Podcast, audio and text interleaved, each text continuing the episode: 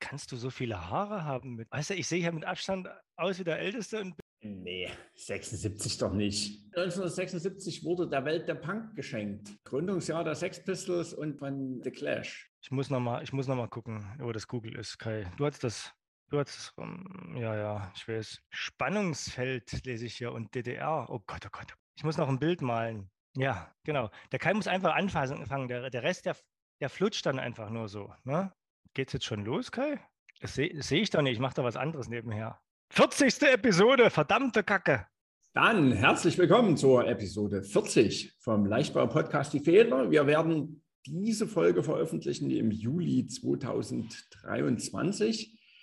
Ähm, das wird also wieder äh, hoffentlich den einen oder anderen durch den Urlaub begleiten. Äh, kann natürlich auch vor und nach dem Urlaub ge gehört werden, ist alles kein Thema. Ähm, heute haben wir ein kleineres äh, logistisches Problem, weil wir haben zwei namensgleiche Teilnehmer im Podcast. Der eine davon ist unser Gast und der andere ist wieder der Thomas Heber. Guten Tag. Guten Tag. Danke, Kai. Das heißt, du musst mich heute anders nennen, Kai, oder? Ich muss dich heute anders nennen. Ich kann anders. dir heute einen Namen geben. Äh, nenn mich einfach immer irgendwie anders, aber alles, was du sagst, außer Thomas, werde ich mich angesprochen fühlen. Gut. Dann darf ich ja wieder, lieber Kai, heute unseren Gast vorstellen. Das ist nämlich der Thomas Leschig. Äh, hallo Thomas, schön, dass du da bist. Ja, hallo zusammen. Schön, dass ich hier sein darf. Thomas. Genau. Thomas. Genau. Äh, ganz, ganz, ganz kurz, wie ist es dazu gekommen, dass du hier sein darfst? Wir haben dich mehr oder weniger äh, genötigt, neulich beim 26. Internationalen Dresdner Leichtbausymposium. Ach nee, da haben wir bloß nochmal das bekräftigt. Irgendwie ist es entstanden. Äh, dass du quasi äh, sagst, ja, Podcast, das, das machen wir auch mal miteinander. Ne? Man darf sagen, du bist Geschäftsführer der Firma Conova Deutschland GmbH, heißt sie, glaube ich, korrekt. Ne? Ähm, was, was ihr genau macht, das kannst du gleich noch erzählen. Und du bist ja auch eines von diesen Urgewächsen des Dresdner Leichtbaus. Ne? Als diese Studienrichtung gerade erst am Entstehen war, warst du, glaube ich, einer der ersten hier in Dresden. Äh, wir haben uns mal wieder so einen, so einen Einheimischen äh, eingeladen, aber einer, der schon die Welt gesehen hat und der jetzt wieder zurück ist und der uns berichten kann, was da draußen los ist, Kai. Ja, und der Kai hat ja äh, zum gleichen, im gleichen Jahrgang, glaube ich, äh, ist der Kai geboren. Äh, wie, wie, als, als wie du, wie du, genau, Thomas. Wir sagen jetzt nicht genau welcher Jahrgang, ne, vielleicht hat es der Kai dann in der, in der, Vorbetrachtung dann doch drin gelassen. Jedenfalls äh, fühle ich mich heute sehr frisch in dieser Runde. Und, und äh, ja, der Kai hat damals Luft- und Raumfahrttechnik hier studiert und bei dir war das, äh, Thomas, am Institut vielleicht von Kunststofftechnik. Gab es das, das damals schon? Hieß das schon Leichtbau, als ihr hier die erste Runde wart? Naja, das war das äh, Institut für Leichtbau und Kunststofftechnik, aber dann noch mit dem ähm, Professor Ochmann ja. und Hufenbach, die zwei zusammen, äh, haben uns ähm, nach den ersten beiden Jahren Grundstudium Maschinenbau überzeugt. Da gab es ja so eine Reihe von ähm, ja, Werbeveranstaltungen, kommt zu uns, wir bauen schöne Verbrennungsmotoren, kommt zu uns, wir sind die Getriebetechniker oder kommt zur leichten Seite. Wir wollen alles machen, was mit Kunststoff zu tun hat. Und wir wollen das auch berechnen und verstehen können.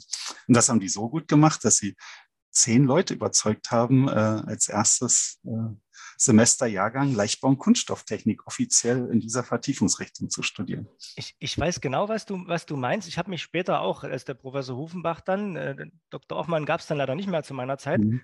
aber als der Professor Hufenbach dann auch äh, die, äh, ja, die, die Nachkömmlinge im Grundstudium Maschinenbau sozusagen dann mit seiner Studienrichtung begeistert hat, äh, da habe ich auch überlegt, ach, das mit dem Kraftfahrzeugtechnik, das brauchst du jetzt nicht, machst du das mit dem Leichtbau, das klingt doch viel geiler, das habe ich auch. Also das konnte er gut, ne, die Leute da überzeugen. Mhm. Aber ich habe dich kennengelernt, ich sagte gerade im Vorfeld zum Kai, ich erzähle kurz, wie ich den Thomas kennengelernt habe, als mein Übungsleiter äh, für die äh, im, im Hauptstudium dann in der Ideas-Übung. Das war unten in der Holbeinstraße 3 ich mhm. gerade immer noch sitze, irgendwie komme ich mir gerade vor, als hätte ich nichts gemacht seitdem. Äh, einfach nur vier Etagen tiefer und da gab es einen Raum, den PC-Pool, da standen auch so richtig, man sie kennt, früher hatte er ja so einen Bildschirm, nicht bloß, war nicht so flach, ne? also für die, ne? für die äh, ja, Generation Z unter uns, so ein Bildschirm früher war mhm. richtig nach hinten, also ne, das war, da kam auch ganz viel Wärme raus. Ne? Das war so ein 20 Quadratmeter Raum, da standen dann 16 solche Bildschirme und noch große Rechner dran. Und da hast du und der liebe Dr. Jens Werner, der mittlerweile auch äh, tolle Sachen macht äh, in der Composites-Welt und mit Kohlenstofffasern. Mittlerweile macht er auch sogar Batterien. Habt ihr damals Übungsleiter gemacht bei uns Jungspunden Nachwuchs und habt uns beigebracht, wie man mit Ideas umgeht. Was ist denn das heute? Das ist jetzt irgendwie bei Siemens NX mit drin, oder? Siemens NX. Ja, ja, ja, ja genau. Das. Also Konstruktions- äh, und Simulationssoftware, ne, äh, so ganz grob. Ähm, aber ich war schon eine der Generationen, die durfte dann an diese, in diesem warmen PC-Pool bei 36 Grad draußen und äh, 43 Grad drinnen, natürlich nicht klimatisiert, dann mit euch diese Übung genießen. Es war einfach nur toll. Es war, es war wirklich schön und ihr habt das gut gemacht und ich denke gerne daran zurück. So. Ja, wir auch, weil du warst bestimmt einer derjenigen, die immer prima auf uns gehört hat. Ähm, wenn man dort den angehenden jungen Studenten beibringt, wie man so eine Berechnung aufsetzt, ähm, sie darauf vorbereitet, dass man demnächst gleich die Simulation startet, aber vorher noch eine Reihe von kleinen Einstellungen machen muss, bevor man auf den Startkopf drückt und dann die Hand hochgeht von einem eventuellen Thomas Leber, mhm. der sagt, oh, ich habe da jetzt schon drauf gedrückt auf den Startknopf. Was soll ich denn jetzt machen? Das weißt du noch, oder? okay. Wenn man das drei Jahre hintereinander macht in so einer Vorlesung und Übung, dann freut man sich, dass es jedes Jahr wieder die Leute gibt, die, oh, ich habe da schon mal drauf gedrückt. Hm. Ähm, ist, also ich, ich sehe, du hast das, äh, das ist ein einschneidendes Erlebnis gewesen und du hast es auch gerne gemacht. Gut, aber später, also vielleicht mal ganz kurz zurück. Du bist ein Kind der Oder. Ne? Genau. Äh, Erzähl doch mal ganz kurz, du bist, du bist, du kommst aus der, aus der ehemaligen äh, wie heißt das, DDR, ne? ich, ich ja auch, aber und der genau, Kai auch. Aber du, du hattest das ja so schön im Vorfeld uns mitgeteilt, du wolltest kurz erzählen, wie du an der, in Frankfurt-Oder groß geworden bist. Genau, also wir sind in, äh, oder ich bin in Dunkeldeutschland, in Randpolen, auf dem Namen Kennzeichen LOS, also Land ohne Sonne, äh, groß geworden. Nein, also es, gibt, es gibt auch noch Kolleginnen und Kollegen, die keinen Sarkasmus verstehen. Du musst ein bisschen aufpassen. Oh, ja, das ist, äh, ja. Mit dem Alter darf man sich das erlauben. Nee, tatsächlich äh, habe ich nie wieder an so einem sonnigen Ort gelebt wie in Frankfurt an der Oder. Es gab tatsächlich drei Tage, an denen dort nicht die Sonne scheint, äh, weil man dort schon das Kontinentalklima von Russland hat. Ähm, wenig Schnee, dafür tiefe, kalte Winter mit minus 25 Grad, ähm, überflutete Oderwiesen vom Fluss, äh, auf dem wir dann äh, Schlittschuhlaufen waren, in Wäldern, auf Flächen. Ähm, das war alles äh, sehr viel Natur dort, haben wir genutzt, fanden wir gar nicht schlimm als Kinder. Es gab den berühmten bekannten Helenesee, ein ehemaliges äh, Tagebau ja, Objekt, was man geflutet hat, ähm, zweimal drei Kilometer. Dort haben wir schwimmen gelernt, ich später segeln gelernt, als kleiner Bub dort mit acht Jahren im Opti. Ähm, bin dem Segeln dann ähm, treu geblieben eigentlich bis zum 19. Lebensjahr. Da musste ich dann irgendwo eine Entscheidung treffen, ähm, mache ich das äh, mit dem Segeln weiter oder gehen wir eher in die, in die Ausbildung, ins Studium. Mhm. Ähm, habe die ersten acht Jahre an einer Polytechnischen Hochschule verbracht, dann Oberschule, ähm, POS hieß das damals. Ähm, dann gab es eine Mathelehrerin, die sagte, hm, der Thomas, der ist immer nach einer Viertelstunde fertig schon mit dieser Klassenarbeit. Ähm, den schicken wir jetzt mal zu diesen Tests bei diesen Spezialschulen, die es in der DDR gab. Und so kam es, dass wir dann dort gecastet wurden im Bezirk Frankfurt-Oder und äh, ich dann wechseln konnte auf die ähm, heute ist es das Karl-Friedrich-Gauss-Gymnasium für Naturwissenschaft und Technik. Zu der Zeit war es äh, eben eine entsprechende Spezialschule ähm, mit einer deutlich kleineren Klassenstärke von nur noch 14 Leuten, extrem motivierten Lehrern und ähm, ja, dort wurden wir dann Richtung Physik, äh, Mathe, Chemie, Biologie getrimmt, äh, gefordert und gefördert, hat sehr, sehr, sehr viel Spaß gemacht. Eben nebenher bin ich immer noch gesegelt, aber irgendwann auch gemerkt, dass äh, man wird nicht beides äh, professionell betreiben können.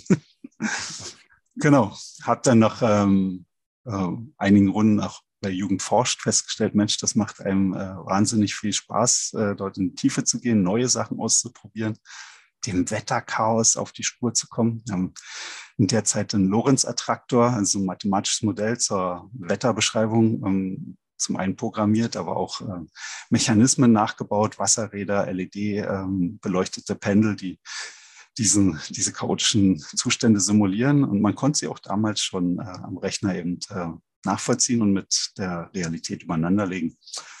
Ja, und das war eigentlich so der, der Stein des Anstoßes, sich in die, an die Universität zu begeben und diesen Maschinenbau ähm, ja, näher zu rücken.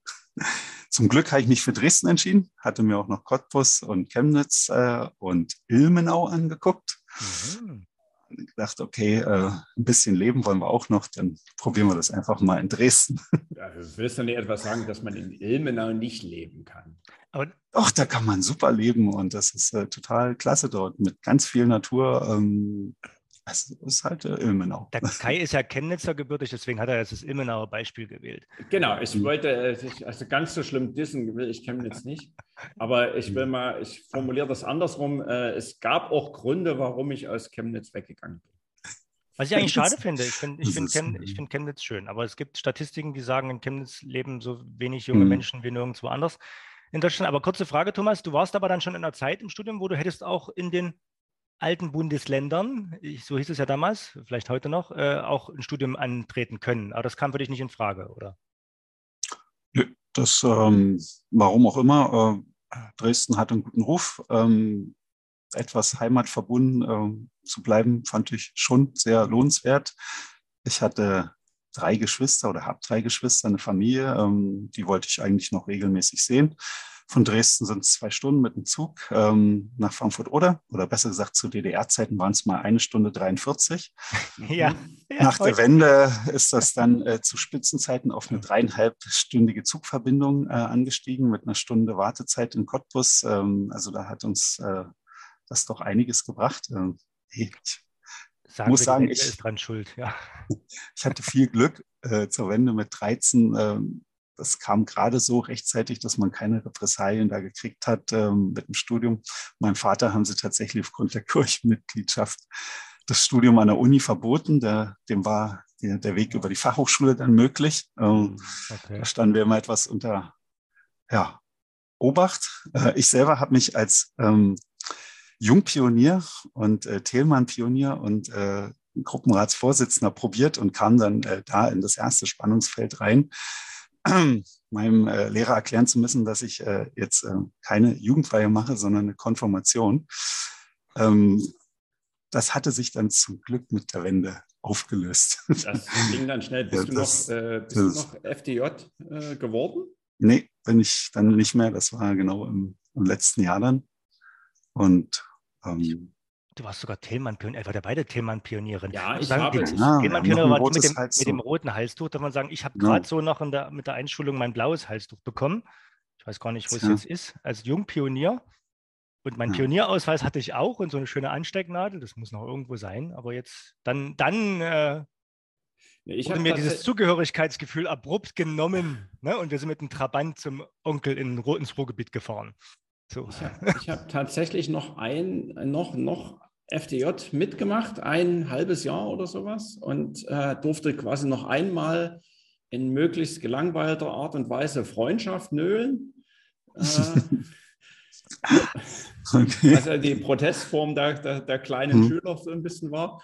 Äh, und dann hatte sich das für mich dann auch erledigt. Also das, äh, ja, das habe ich noch mitgemacht. Müssen wir das jetzt irgendwie ja. so ein bisschen mehr erläutern für die Menschinnen und Menschen, Hörerinnen und Hörer, die Nö.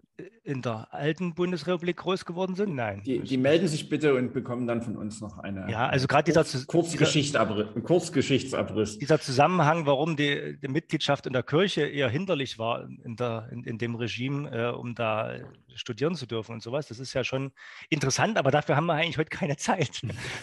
ja. das, gut.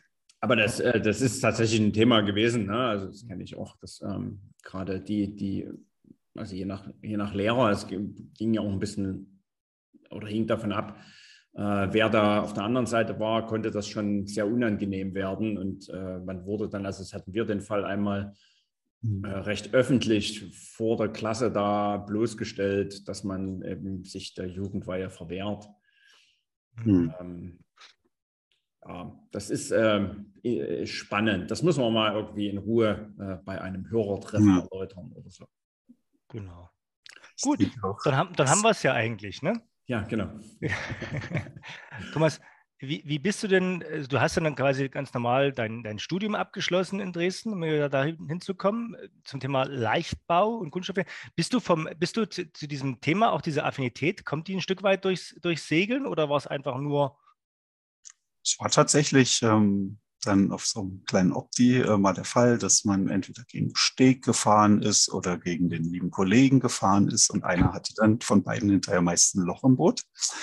Ja, und wie repariert man so ein Loch? Da nimmt man dann äh, Vinyl-Esterharz und ein Stück äh, Glasfasermatte, einen Pinsel und dann geht's los. Und wird äh, angeschliffen, laminiert, überschliffen und wieder lackiert. Genauso mussten wir unsere Mast und Bäume ähm, pflegen, damals noch aus Holz. Also wurde geschliffen und lackiert, aber man hat sich schon mit diesem Holz da äh, gewundert, warum die Fasern immer in, in Längsrichtung zum Baum gelegt werden. Das ist bestimmt nicht zufällig, das hat bestimmt einen guten Grund. Und äh, irgendwann später im Studium hat man ja mal Holzkunde und äh, dann, spätestens dann wird es klar, warum die Fasern da immer in Längsrichtung verlaufen und nicht quer dazu. Du hast also nach dem tieferen Sinn dahinter gesucht und hast es dann quasi ja. in der Ausbildung entsprechend gefunden. Kai, das kommt dir bestimmt bekannt vor, oder? Das hast du ja als, also ja. nur, dass du damit nicht gesegelt bist, also nicht gesegelt auf dem Wasser, sondern in der Luft gesegelt bist, genau. hast du ja ähnliche Reparaturen sicherlich früher im Segelsportverein. Äh, genau, das, Glück, das Glück auf. Kommt, mir, kommt mir, alles sehr bekannt vor. Äh, allerdings hatten wir natürlich äh, hoffentlich, äh, also nee, wir hatten tatsächlich relativ wenig Löcher in unseren Fliegern, mhm. äh, weil das ja dann in der Regel bei einem Segelflugzeug ein größeres Problem wird. Ähm, aber so Reparaturen äh, von, von vor allen Dingen von so Handlingsschäden und so weiter, das ist halt genau der Klassiker, wo man auch die schön die Schnittstelle zwischen dem äh, zwischen der Holztechnik, der klassischen Tischlerhandwerk und dem Faserverbund so ein bisschen sieht. Also das Thema Schäftung, Anschleifwinkel, äh, Faseraufbau, Lagenaufbau übernehmen und so. Das, ist, äh, das kommt mir alles sehr bekannt vor. Genau. Gut. Das war tatsächlich der Einstieg. Genau. Ja, das, das, war der Einstieg, dann bist du irgendwann fertig gewesen. Jetzt, jetzt bist du ja aus heutiger Sicht, bist du jetzt Geschäftsführer bei, bei Conova in äh, Großröhrsdorf. Ne? Nicht, äh, ja, ja. Wie, wie, auch immer. Wie bist du denn da hingekommen? Was haben dich denn so für Stationen äh, begleitet? Dass du jetzt da bist, wo du heute bist, also lokal wie auch zeitlich? Genau, na, ähm, in gewisser Weise musste ich für meinen Vater die äh, ähm, nicht äh, wahrgenommenen Reisen nachholen. er war ja so ein bisschen eingesperrt in der DDR, deswegen fand er das ganz toll, dass seine Kinder dann äh, in die weite Weltgeschichte ausziehen wollten und erkunden wollten. Und ähm, der erste Weg war dann einfach mal ähm, Studium im Praktikumssemester dort äh, sich nach Amerika begeben, äh, an die Ostküste, nach North Carolina, Raleigh, in die dortige Universität und dort ein Praktikum zu machen, ähm, zusammen mit dem Kollegen Döll und Dannemann, auch äh, vom Institut. Ähm, mit viel Unterstützung vom Professor Hufenbach sind wir da hingekommen. Ähm, haben dort gelernt, wie man dicke Gewebe webt, ähm, dick in Form von zwölf Zentimeter dicken Lagen. Ähm, wir haben dort gelernt äh, von einem russischen Staatsbürger, Wissenschaftler, wie man 3D flechtet, ähm, also wirklich äh, Geometrien wie den, ähm, das Pleuel vom Motor und ähnliche Sachen ähm, herstellen kann. Das alles eben im Jahr 2000, 2001 haben dort ähm, ja, uns äh, gesagt, gut, äh, wenn wir jetzt hier Praktikant sind, äh, dann müssen wir zumindest auch das Land kennenlernen, in dem wir da sind. Deswegen haben wir zuallererst beschlossen, dass wir dort zu dritt untereinander nur Englisch reden werden. so, ähm, und so habt ihr das Land kennengelernt. Und so. Und, äh, Wie viel Bier da, hat das, das gehalten? Naja, das äh, war jeden Abend äh, gab es eine Skatrunde. Also, der, der, Anfang war Englisch und dann ist es äh, manchmal entgleist. Halt. Aber wir haben uns quasi jedes Wochenende dann genommen, ähm, haben uns einen, einen alten Ford-Bus dort geholt und haben erstmal die Ostküste erkundet. Also bis hoch nach Kanada, New York, haben noch auf dem World Trade Center gestanden, ähm, ein halbes Jahr bevor es dann da nicht mehr stand. Wir haben einen Nachtstart vom Space Shuttle erlebt in Florida. Das war sicher bis heute noch einer der beeindruckendsten Momente. Diese, das Aufleuchten gar nicht mal, aber diese, dieser Donner und Kroll, diese Urgewalt, die dann da minutenlang im Raum steht, das ist äh, unbeschreiblich. Und das, das kann, kann, man nicht einfangen. Diese Wasserstoffmobilität. Ja. ja, die war da, schon da. Und ähm, Genau, und abschließend haben wir dann uns einmal durchgeschlagen zur Westküste, ähm, haben in drei Bundesstaaten Führerscheine gemacht. Ich selber habe den Präsident El Gore gewählt, äh, kann also durchaus bestätigen, dass das Wahlsystem dort, ähm, naja, ausbaufähig ist.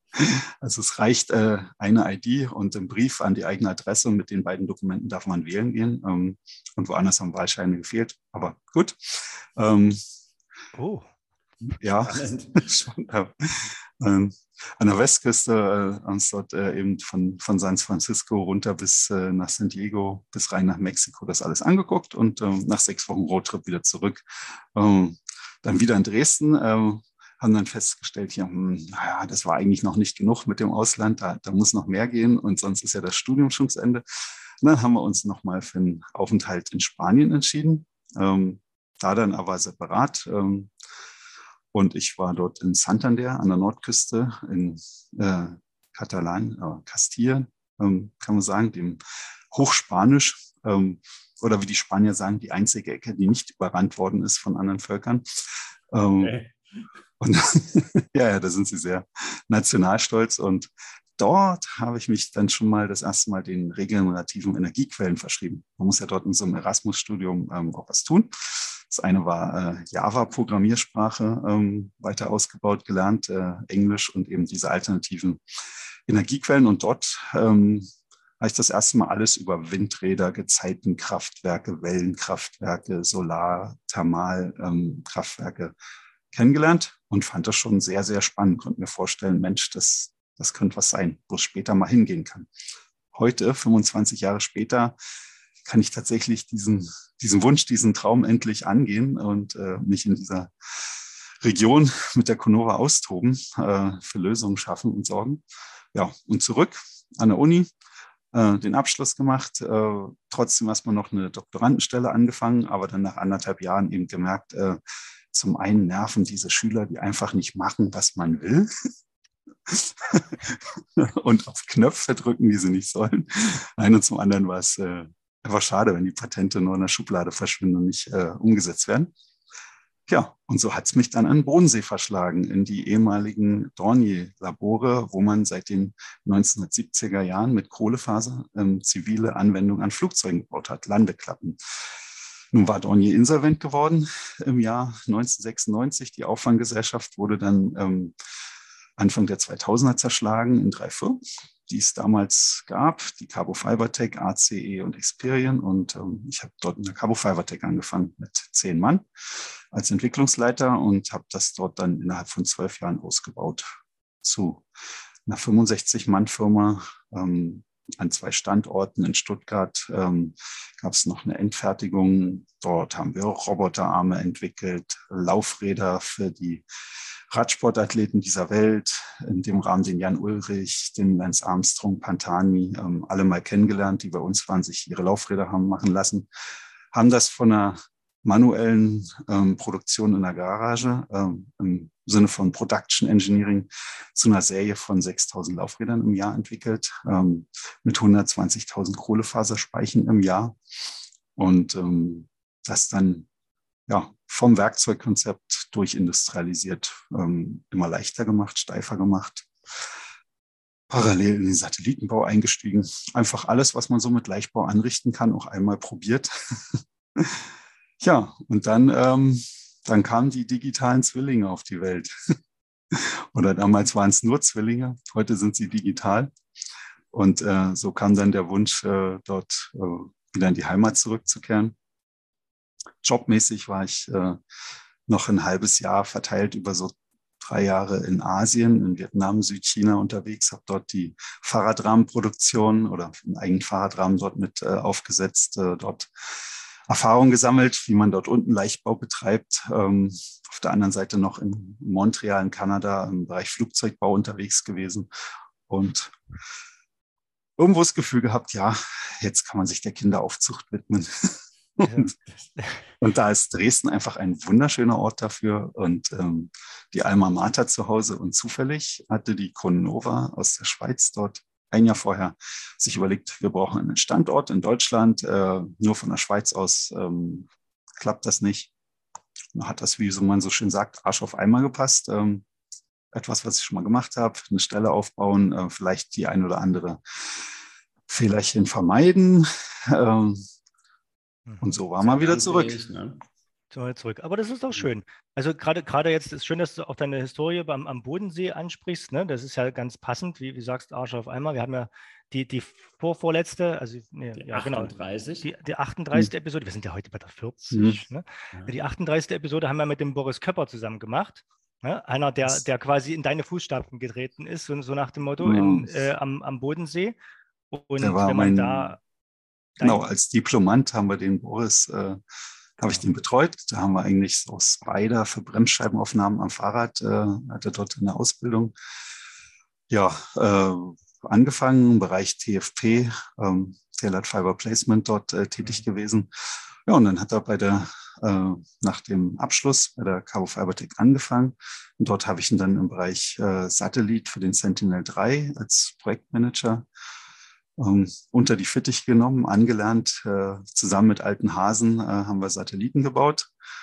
Und ähm, ja, er hat danach einfach einen, einen tollen Weg genommen, wie man gehört hat ist mittlerweile auch äh, zur Geschäftsführung ähm, gefunden und betreut auch einen Standort. Das freut mich natürlich, wenn die Genau. Also das äh, wirklich schön, dass ich so der, der Kreis, die Leichtbau-Community ist ja klein, ne? Ja. aber wer, sich, wer quasi mehr über die Obermeier Laufräder erfahren möchte, ne, der mhm. kann sozusagen nochmal die 38 sich reinziehen. Aber jetzt Kunova, gut, dann, dann gab es diese schöne Gelegenheit. Ne? Also du musst bitte bei der Gelegenheit auch nochmal zwischendurch erklären, warum du deine, deine, deine Kinder, deine Zwillinge als digital bezeichnest. Das habe ich nicht ganz verstanden. Mhm. Das musst ja, du noch Thomas, mal deine sind noch nicht so weit. Äh, ja, ich würde, äh, was? Mein, ich würde mein Kind auch inzwischen als digital bezeichnen. Ach so, äh, meint diese, diese neuen Medien. Okay, aber na gut. Jedenfalls, äh, das interessiert mich und zum Zweiten interessiert mich natürlich, äh, oder, oder uns, Kai, vielleicht, ne? du, du, bist, nein, du bist ja vielseitig anders noch interessiert, äh, wie dann das Ganze, es gab diese Gelegenheit äh, für Conova einen Standort aufzubauen hier bei Dresden. Ne? Die, die, erste Frage, mhm. warum? Was will ein Schweizer Unternehmen hier und äh, wie hast du das seitdem erlebt? Und macht Spaß. Machst du heute noch, ne? ja. Ähm, gab es auch eine kleine Vorgeschichte. Wenn man da am Bodensee ist, dann ähm, möchte man natürlich vielleicht auch mit Schweizer Firmen Geschäfte machen. Ähm, das ist uns ganz gut gelungen im Baubereich mit dem Professor Kura zusammen. Haben wir dort ähm, einmal das äh, BMW Guggenheim Lab, äh, eine mobile Bühne aus Carbonbalken gebaut im Jahr 2009. Die stand in New York, in Berlin und dann in Asien. Das zweite Projekt im Bau war dann das, äh, der Riedberg-Pavillon in ähm, Zürich. Dort haben wir äh, zehn Meter lange Carbonträger gebaut, die man, keine zehn Kilo äh, haben die gewogen, die man ja, wie ein Zelt auf und abbauen kann. Ähm, wurden zehn Jahre lang immer im Sommer als Dach installiert. Dann gab es noch ein Messebauprojekt, aber es war schwierig, in die Schweiz reinzukommen von Deutschland aus. Und wir haben immer nicht so richtig verstanden, warum ist denn das so? Mensch, äh, das ist doch auch äh, ja, in der Dachregion, man spricht Deutsch oder Schweizerdeutsch, äh, das muss doch ähnlich sein. Jetzt, nach sechs Jahren Chronova, verstehe ich sehr gut, warum das nicht funktioniert hat. Und äh, das ist das, was es momentan mit Conova einfach auch sehr spannend macht. Ähm, man kann irgendwo Diplomat, Vermittler zwischen Kulturen, zwischen diesen Welten sein, um einfach gemeinsam noch mehr zu ähm, bewegen. Und äh, ja, wenn man das so mal nebeneinander stellt, es, es, ist einfach teilweise sehr, sehr lustig oder witzig, wie das, warum das nicht äh, funktioniert oder was man tun muss, damit man funktioniert. Der Hauptgrund wird einfach, äh, liegt tatsächlich in der Kultur. Ähm, die Schweizer haben eine Vertrauenskultur. Ähm, und die sitzt ganz, ganz tief verwurzelt. Also dort ist der Handschlag ähm, wirklich noch was wert. Und ähm, wenn zwei was miteinander machen wollen, dann fragen die, ähm, kannst du das? Glaubst du dran? Und wenn der andere dann sagt, ja, ich glaube dran, ich kann dann, dann reichen die sich die Hand und dann legen die los. Da wird nicht vorher gefragt, was hast du für eine Ausbildung, wie viel Berufserfahrung hast du, hast du sowas schon mal erfolgreich gemacht, ähm, bist du schon mal auf die Nase gefallen, ähm, möchtest du noch durch ein Assessment Center gehen? Ähm, nee, die gucken sich einfach in die Augen, sagen, ähm, wollen wir uns vertrauen, dass wir das machen? Und dann machen die das und mit allen Konsequenzen. Und wenn es äh, rappelt, dann setzt man sich zusammen und so können die zwar zu anderen Lohnkosten als in Deutschland, aber mit viel weniger Aufwand in der Verwaltung Dinge tun. Ähm, das gipfelt darin, dass Pilatus ein ganzes Flugzeug dort baut in der Schweiz, ähm, wo man eigentlich den Kopf schüttelt, wie können die autark in der Schweiz 100 Jet-Triebwerke oder also 100 Jet-Flugzeuge pro Jahr, die PC-24 bauen. Ähm, äh, und nochmal PC-12-Flugzeuge in, in, einer ähnlichen Größenordnung. Ähm, das muss doch schweineteuer sein. Ja, das geht einfach, weil die einfach von der Verwaltung extrem flach aufgestellt sind im Vergleich zu Deutschland. Schwenken wir zu Deutschland über. Wir wollen äh, zwischen zwei Firmen was tun. Ähm, natürlich müssen wir erstmal spezifizieren. Wir müssen uns klar werden, was wird die Aufgabe, was sollen wir machen, was sind die Randbedingungen. Ähm, wir müssen einen Plan machen, wir müssen uns gegenseitig prüfen, ob wir auch äh, eine Bonität haben. Ähm, wir müssen regelkonform sein, wir müssen uns auditieren, wir brauchen mindestens zwölf Normen, damit wir uns sicher fühlen. Und dann müssen wir mindestens die nächsten vier Jahre mal durchfinanziert haben, äh, das Nachweisen der Hausbank, dass es so geht, äh, damit wir äh, da reinstarten können ins Projekt. Ähm, darüber verlieren wir schon das erste halbe Jahr, wo der Schweizer schon fertig ist mit der Lösung. Da hat er das schon gebaut.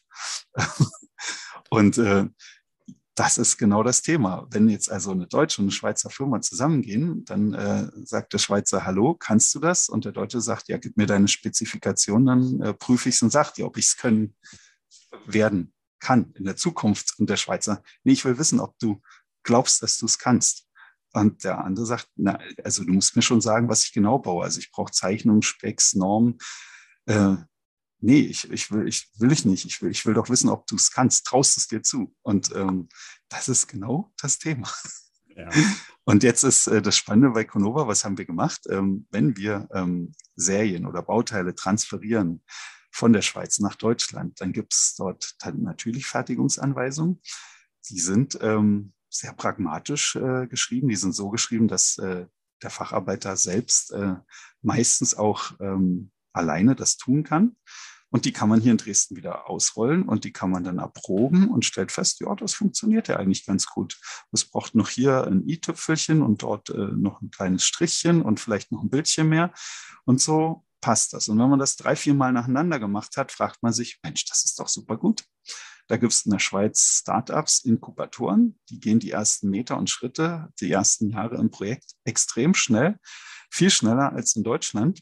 Und dann, wenn sie aber an den Punkt kommen, sagen, jetzt muss ich aber vielleicht 50 oder 100 Stück in Serie bauen und alle gleich und das diszipliniert ähm, und kommen mit meinen Kosten nicht hin, dann kann ich das ja mit denselben Bauunterlagen einfach nach Deutschland geben. Und die verstehen das sogar. Und es gibt keine Anlaufschwierigkeiten.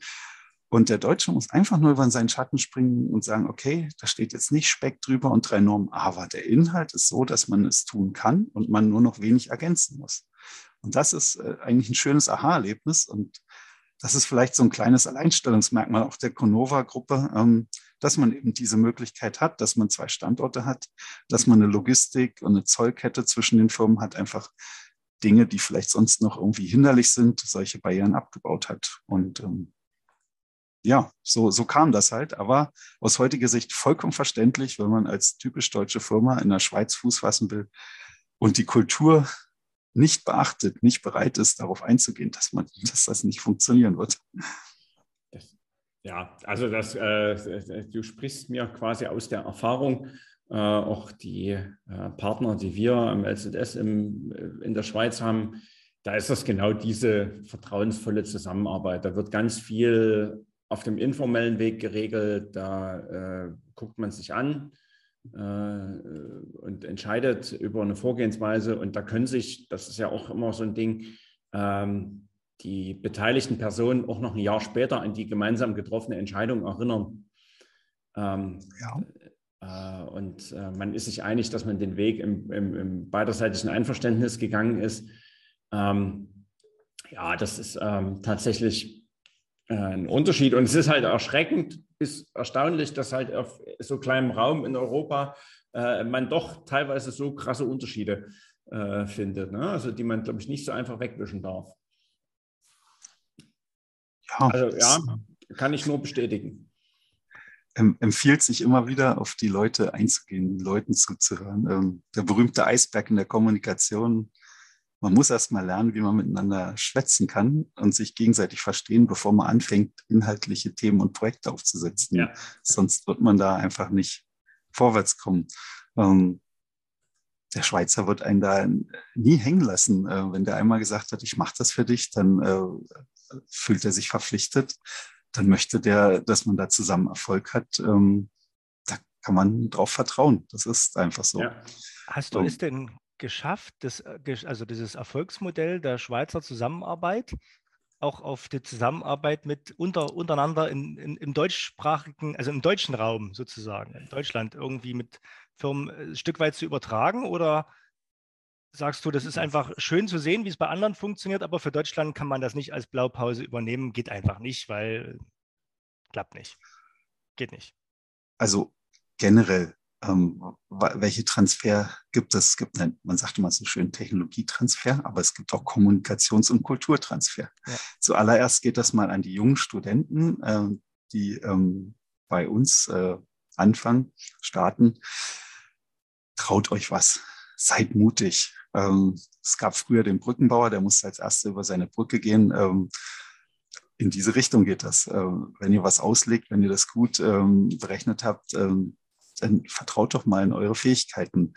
Ähm, lasst euch nicht von so vielen Leuten sagen, warum was nicht geht, äh, was ihr alles nicht könnt, sondern ähm, ihr habt eine exzellente Ausbildung genossen, ähm, die ist äh, auf der Welt einzigartig, hat, wenn man in Amerika ist, der Diplom-Ingenieur so einen hohen Stellenwert, da hat man einen Heidenrespekt einfach von einem deutschen Ingenieur. Ähm, man hat komplett den Kopf geschüttelt, warum man in Deutschland sagt, wir müssen Master und Bachelor einführen, weil einfach German Engineer, äh, das ist äh, outstanding, wie man so schön sagt. Äh, das ist, und das hat man hier in Dresden an einer von vier Exzellenzuniversitäten. Also traut euch was. Ihr seid einfach bis an die Zähne mit Wissen und Fähigkeiten bewaffnet worden. Ähm, Wenn es dann weitergeht in, an Firmen, ähm, ja, äh, zuallererst mal muss die Kommunikation stimmen. Also es wird immer erfolgreicher werden, wenn man zum Anfang einfach einen Draht findet, gut miteinander zu reden. Wenn man relativ offen, transparent äh, sein kann, wenn man keine böhmischen Dörfer aufbauen muss. Also es wird immer schwierig, wenn man so das Gefühl hat, ah, die Gegenseite, die ist, äh, ist nicht, nicht ganz ehrlich. Also lieber findet man in zehn Minuten raus, dass man nicht zueinander passt, die Rahmenbedingungen nicht stimmen, ja. weil man einfach eben äh, sich nicht komplett äh, dasselbe vorstellt, anders tickt. Ähm, dann hat man ein angenehmes Gespräch, meistens mit einer angenehmen Persönlichkeit gehabt ähm, und hat was dazugelernt, jemand kennengelernt. Aber ähm, auf einer schlechten Kommunikationsbasis irgendwas aufbauen zu sollen, wollen, das war noch nie gut, das ist noch nie gut und das ist Kolnova-Kultur. Ähm, unseren Gesellschaftern ist es extrem wichtig, dass die als Gesellschafter ihre großen Kunden kennenlernen. Das heißt, äh, für einen Deutschen vollkommen untypisch, äh, und dann sagt, ähm, mach mal einen Termin äh, mit deinen Kunden, der Gesellschafter möchte den besuchen gehen. Äh, was? Nee, wir haben doch hier operativ, wir bauen, machen alles zusammen. Sag, nee, unsere Gesellschafter wollen sich gegenseitig kennenlernen, Commitment versprühen und wollen einfach sehen, ähm, hat man im Geiste dieselbe Linie. Das ist was, das können deutsche Firmen wirklich noch lernen. Einfach, ähm, wir sind da extrem getaktet, extrem fokussiert auf, auf die Technik, auf die Lösung, aber ähm, dieses langfristige, ähm, dieses generelle äh, Grundverständnis, Wertegerüst, das vorher abzuprüfen, das ist ja was nicht Technisches. Das ist, was Firmen lernen können, denke ich. Ähm, wenn einfach jemand sagt, mein Geschäftsmodell beruht darauf, dass ich möchte einfach der preiswerteste sein. Ich nehme menschlichen Verschleiß in Kauf. Äh, ich bin Startup. Äh, ich lebe davon, dass ich alle drei Jahre die, die verheizten Leute ersetze. Dann passt das vielleicht mit dem einen oder anderen Familienunternehmen nicht zusammen, was sagt, nee, bei mir ähm, ist das Ziel, die Leute fangen an und die gehen bei mir in Rente. Und ähm, äh, ja, man lernt aus Fehlern. Also wer hinfällt, der muss halt ähm, aufstehen und äh, daraus lernen. Und unser Job ist, ihnen das äh, zu reflektieren, sie zu begleiten. Dann passt das eben mit so einem ressourcenverheizten Startup manchmal nicht immer zusammen. Und ähm, das kann man, denke ich, schon auch in Deutschland besser kultivieren. Ähm, Zwei Startups hingegen, die beide ähm, wie die Weltmeister um die Wette laufen, die werden sich unter Umständen sogar einfacher verstehen, weil dort ähm, ist das gleiche Wertegerüst, äh, äh, die gleiche Motivation dahinter, die gleiche Bereitschaft. Ja. Okay. Also was ein Punkt ist, den ich noch, der mir jetzt noch die ganze Zeit durch den Kopf ging, weil, weil du sagtest, traut äh, euch was zu. Ähm, das gilt auch so ein bisschen in die Gegenrichtung. Also äh, in dem anderen Fall ähm, so ein bisschen das Thema das Reiten toter Pferde. ähm, ja. dass man natürlich auch den Mut haben sollte und Leute, Mitarbeiter, Kollegen, auch Partner, also gerade zwischen, zwischen Unternehmen, ähm, dass man dort sagen oder den Mut hat zu sagen, nee, also pass auf, aus unserer Sicht funktioniert dieses Bauteil, diese Anwendung nicht, weil A, B, C und dass man da den, das Gegenüber quasi für die Aussage nicht irgendwie für, für dumm erklärt und sagt, dann gehe ich halt äh, so lange mit der Anwendung, mit der Idee zu jemandem, bis ich einen äh, anderen Doofen gefunden habe, der es dann probiert und auf die Nase fällt, sondern dass man sich in den anderen so ein bisschen reinversetzt, dass man sagt, okay, warum geht es denn nicht? Äh, was ist denn hier das Thema? Äh, ist das jetzt ein absoluter Showstopper oder äh, ist das was, wo ich drumherum arbeiten kann, äh, wo ich ingenieurmäßig eine Anpassung vornehmen kann, um trotzdem noch mein Ziel zu erreichen? Ich glaube, auch das ist ganz wichtig, dass man so ein bisschen die, äh, die Rufer in der Wüste, sage ich mal, ein bisschen wertschätzt. Und da haben wir, äh, also gerade in den, was ich so in, in größeren Unternehmen sehe, haben wir tatsächlich einen einen, erheblichen Nachholbedarf äh, in Deutschland. Also, dass wenn jemand sagt, hier passt mal auf, das funktioniert nicht, äh, das traut sich selten jemand. Aber weißt du, was eigentlich ganz cool ist? Äh, Thomas, du hast bis jetzt äh, es geschafft. Ich weiß nicht, wie viele Minuten wir jetzt äh, ja. unterwegs sind. Du hast bis, es bis jetzt geschafft, noch mit keinem einzigen Wort zu erzählen, was die Konova genau. äh, in, dem, in, in der Weltstadt Großwörsdorf eigentlich macht was Konova generell macht. Oder überhaupt über das Thema Leichtbau haben wir heute noch nicht geredet. Ne? Ich dachte, ich warte jetzt mal auf die Lücke irgendwie. Aber es ist, ist auch so schön. Ne? Man kann auch den ganzen Tag äh, über digitale Zwillinge reden. Ja. Da kommen wir zum Schluss. Nein, äh, was macht Konova? Ähm, es ist auch ganz witzig. Ähm, es gibt chemische Pumpen in dieser Welt. Ähm, wenn man also nicht mehr Wasser pumpt oder Öl pumpt, äh, wenn man also korrosivere Medien, ätzende oder einfach ähm, kritische Medien pumpt, dann braucht man chemische Pumpen. Ähm, also der Bereich, in dem das, Pumpen für den Chemieeinsatz. So rum, genau, ne? Rotationspumpen, ähm, wo einfach ein, ein, rotierendes Rad etwas äh, weiterleitet mit Flüssigkeit. Diesen Bereich, den kleidet man häufig mit äh, PTFE ähm, komplett aus, äh, weil das einfach robust ist gegen die meisten Chemikalien. Aber das Rad, was sich dreht, muss eben angetrieben werden. Und ähm, Irgendwo sitzt ein Elektromotor, aber man möchte einfach keine Verbindung zwischen dem Rad und dem Motor haben. Trotzdem soll man das Rad antreiben. Also benutzt man eine sogenannte magnetische Kupplung dafür. Das heißt, ein Motor treibt einen Magnetring an und in diesem Magnetring sitzt ein kleinerer Magnetring, der wird einfach mitgeschleppt. Zwei Magnetringe ineinander, die verkrallen sich, verkuppeln sich. Und den äußeren dreht, schleppt er den inneren mit. Und zwischen diesen beiden Magnetringen, dort sitzt ein sogenannter Spalttopf. Der spaltet nämlich die nasse Seite von der trockenen Seite. Das sieht aus wie ein klassischer Hochzeitszylinder tatsächlich. Also ein Topf. Was hattest äh, du für einen Hochzeitszylinder? wie man es so kennt als Bauteil, wenn man das jetzt mal in Worten beschreiben muss, ähm, ein Topf mit Kragen. Und ähm, der ist in der Innenseite auch mit PTFE ausgekleidet. Äh, der muss eben die Temperatur vom Medium aushalten, 180 Grad. Der muss Drücke von 20 Bar aushalten, muss einen Berstdruck von 100 Bar aushalten. Der muss aber auch ganz dünn sein, weil der Abstand zwischen den beiden Magnetringen, der äh, ist wesentlich für die Kraft und für die Effizienz dieser Kupplung verantwortlich. Und da geht es dann nicht um Zentimeter, sondern ähm, wird im Millimeterbereich optimiert. Ähm, und diese Bauteile müssen im Zehntelmillimeterbereich steif und ähm, ja, nicht dehnbar sein, weil sich sonst dieser innere Spalt oder Luftspalt zwischen den Magnetringen dort verschiebt. Also ist das eigentlich dieser Spalthoff ein enorm ähm, komplexes Bauteil. Und da hat sich trotzdem vor 30 Jahren gedacht, Mensch, das können wir doch in Faserverbund machen. Und wenn wir das nämlich in Metall machen, gibt es dort leider Wirbelströme drin durch die Magnetfelder. Die erhitzen den Topf, die erhitzen das Medium. Und ähm, das ist doch nicht gut. Da hat man das eben angefangen aus Kohlefaser zu bauen. Das war AIK, kennt man auch bei uns in der Branche. Die haben das mal erfunden. Dann ist das äh, über diverse Firmen irgendwann im Jahr 2000 äh, an die Schweizer Firma Huber und Suna gegangen, dieses Geschäft. Von dort dann etwa 2010 mit äh, dem Aufkauf der Hubersuna 2015 ähm, in die Conova übergegangen und die hat sich gesagt, ach, das stellen wir gleich alles mit nach Dresden. So kam es nämlich zur Conova in Dresden. Wir sind eigentlich zur Hälfte Huber und Suna. oder die Composite-Abteilung und zur Hälfte Conova, ein 40 Jahre alter Schweizer Modellbauer, der wiederum die lange Werkbank vom Sauber Formel 1 Rennstall ist. So, nun haben wir die Spalttöpfe hier. Ich durfte mir das angucken, habe gesagt, um Gottes Willen. Also ein super robuster Prozess nach 25 Jahren, aber Thema RTM, Injektion, Werkzeugkonzept nicht mehr auf Stand der Technik.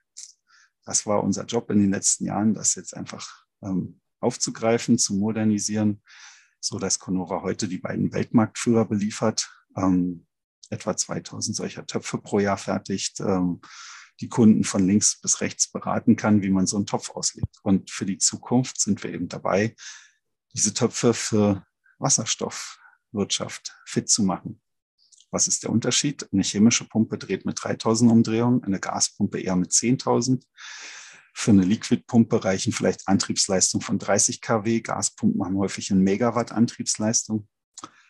Wir haben herausgefunden, dass ähm, auch Faserverbund-Spalttöpfe immer noch Wirbelströme ähm, haben, Verluste, zwar nur drei Prozent, aber wenn die Antriebsleistung entsprechend hochgeht, dann sind drei Prozent etwas, was so ein Topf nicht mehr so gerne sieht.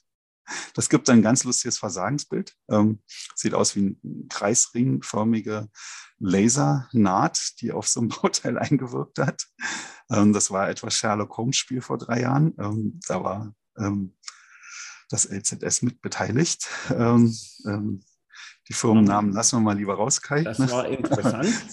Das war sehr interessant. Wir haben das einfach dann genutzt, da einfach dann mal wirklich mit Wissenschaft und äh, Physik äh, der Sache Herr zu werden ähm, können heute sagen, dass wir das jetzt A, simulieren können, die Ursachen kennen und einfach auch das Materialmodell so verändert haben, dass wir das abstellen können. Also die ja. Wirbelströmverluste irgendwo auf 0,3 Promille gedrückt haben. Und das eröffnet jetzt tatsächlich die Möglichkeit, dass man damit Gaspumpen baut, die dreimal so schnell drehen, die mit der 30-fachen Antriebsleistung ausgestattet werden können. So was macht Conova, aber das macht Conova nicht nur. Ähm, wir haben uns auch noch den runden Sachen versch äh, verschrieben, fertigen also vier Kilometer Rohre pro Jahr. Die zerlegen wir in kleine Hülsen und dann schleifen wir diese Hülsen außen und auf Länge und das im Mikrometerbereich. Ähm, in den letzten drei Jahren haben wir diese Schleiferei aufgebaut. Das haben wir vorher in der Schweiz gehabt, ähm, ist in Deutschland nicht so üblich. Ja, und damit kann man ähm, Vakuumpumpen bauen, die sehr schnell drehen. Ähm, einfach hochreines äh, Vakuum erzeugen möchte, dann kann man dort so eine Art Zyklonprinzip nutzen und ähm, dafür ähm, fertigt Conova hochpräzise Pumpen und das im Bereich von 80 bis 100.000 solcher kleinen Hülsen pro Jahr. Alle gleich, alle identisch, alle hochpräzise.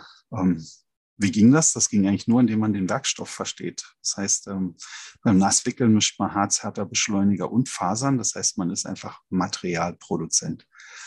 Das muss man sich einfach auf die Stirn schreiben, das muss man verstehen, das muss man den Leuten erklären. Das ist kein Prepreg, was man nimmt, in den Ofen legt und warm macht unter Druck, sondern man muss wirklich einzelne Komponenten, die zusammen ungefährlich sind, aber einzeln auch äh, Richtung Arbeitssicherheit äh, eine andere Aufmerksamkeit brauchen, muss man nehmen, beherrschen. Zum Glück gibt es keine FEM, die das simulieren kann. da ich dort ja lange Och, tätig Thomas. war, ähm, gibt es mittlerweile von ANSYS ein Tool, was äh, in, in, dicken Richtungen äh, als Ziel hat, die chemische Vernetzung äh, mit zu betrachten.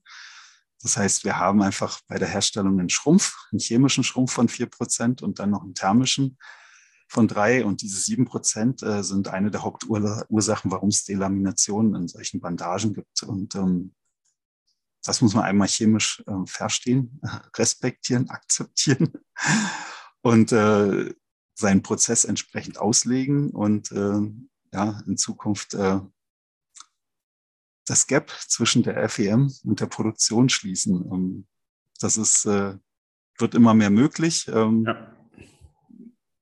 Aber das ist äh, in etwa auch so der Horizont heutzutage. Äh, das reine Auslegen nach Faserorientierung, nach Einzelschichten, entsprechend klassischer Laminattheorie, äh, denke ich, ist das gute Handwerkszeug von einem Leichtbauer. Ähm, das ist die Eintrittskarte heutzutage. Früher war das noch ein Alleinstellungsmerkmal, wenn man das beherrscht hat. Ich glaube, die Zeiten sind gut vorbei. ähm, heute ist es eher äh, quasi ein Gefühl zu haben, das Handwerk zu verstehen zwischen Simulation und Fertigung. Ähm, was ist der Gap, wie besteht der, wie, wie kann ich dem Herr werden, ähm, was muss ich da tun. Ähm, man hat nicht mehr 30 Prozent äh, Marge in der Sicherheit oder im Gewicht oder in den Kosten, dass man sagt, man baut es einfach ein bisschen dicker. Ähm, trotzdem möchte man sehr präzise simulieren, was es später werden soll. Und das, denke ich, ist äh, das Businessmodell vom LZS, dort die Kunden an die Hand zu nehmen und Fall. sie abzuholen und äh, in vielen Projekten zusammen mit Conova einfach dann bis in die Serienfertigung führen. Ähm, das macht Conova und ja, Thema Energie hatte ich ja äh, schon gesagt in Spanien. Ähm, wurde mir das zu einem Anliegen äh, kann ich mich sehr gut mit identifizieren, auch wenn man Kinder hat, dass man selber Hand anlegt, äh, die, die Welt lebenswert zu halten oder besser zu gestalten, ähm, sich dort zu engagieren. Und, äh, entlang dieser Wasserstoffkette ähm, wird Conova seine, seine Chancen sehen und nutzen. Ähm, wie gesagt, man muss Wasserstoff nicht nur speichern, man muss den einfach auch pumpen und transportieren, braucht es Pumpen. Und irgendwo braucht es Brennstoffzellen und entlang dieser Linie ähm, werden wir Lösungen ja, entwickeln, kreieren, aufsetzen. Das ist mit viel Engineering verbunden. Also Conova ist, äh, und das ein Zahlenwert, äh, zu 80 Prozent ein Fertiger, aber zu 20 Prozent einfach auch ein Fertigungsentwickler. Genau. Zum, Aber Thema, zum Thema Fertigung, äh, darf, darf ich ganz kurz, Kai, du, du sagst ja immer Thomas und du, du meinst, ich weiß, ich bin da heute nicht gemeint, aber ich will auch mal was sagen. Ich habe hier schon eine Liste offen, wie ich dich ansprechen werde, aber so. äh, Kevin, mach ruhig weiter. Dankeschön. Okay, danke. Oh. Thomas, äh, Fertigung, 80 Prozent. Ich war auch mal bei euch zu Besuch und du hast ja auch gesagt mal, äh, ihr seid also gerade von der Schweizer äh, Historie her ja Modellbauer, der aber in Serie fertigt, ne? so in der, in der mhm. Richtung. Äh, ihr habt ja ein größeres Portfolio an Faserverbundverarbeitungstechnologien im Haus.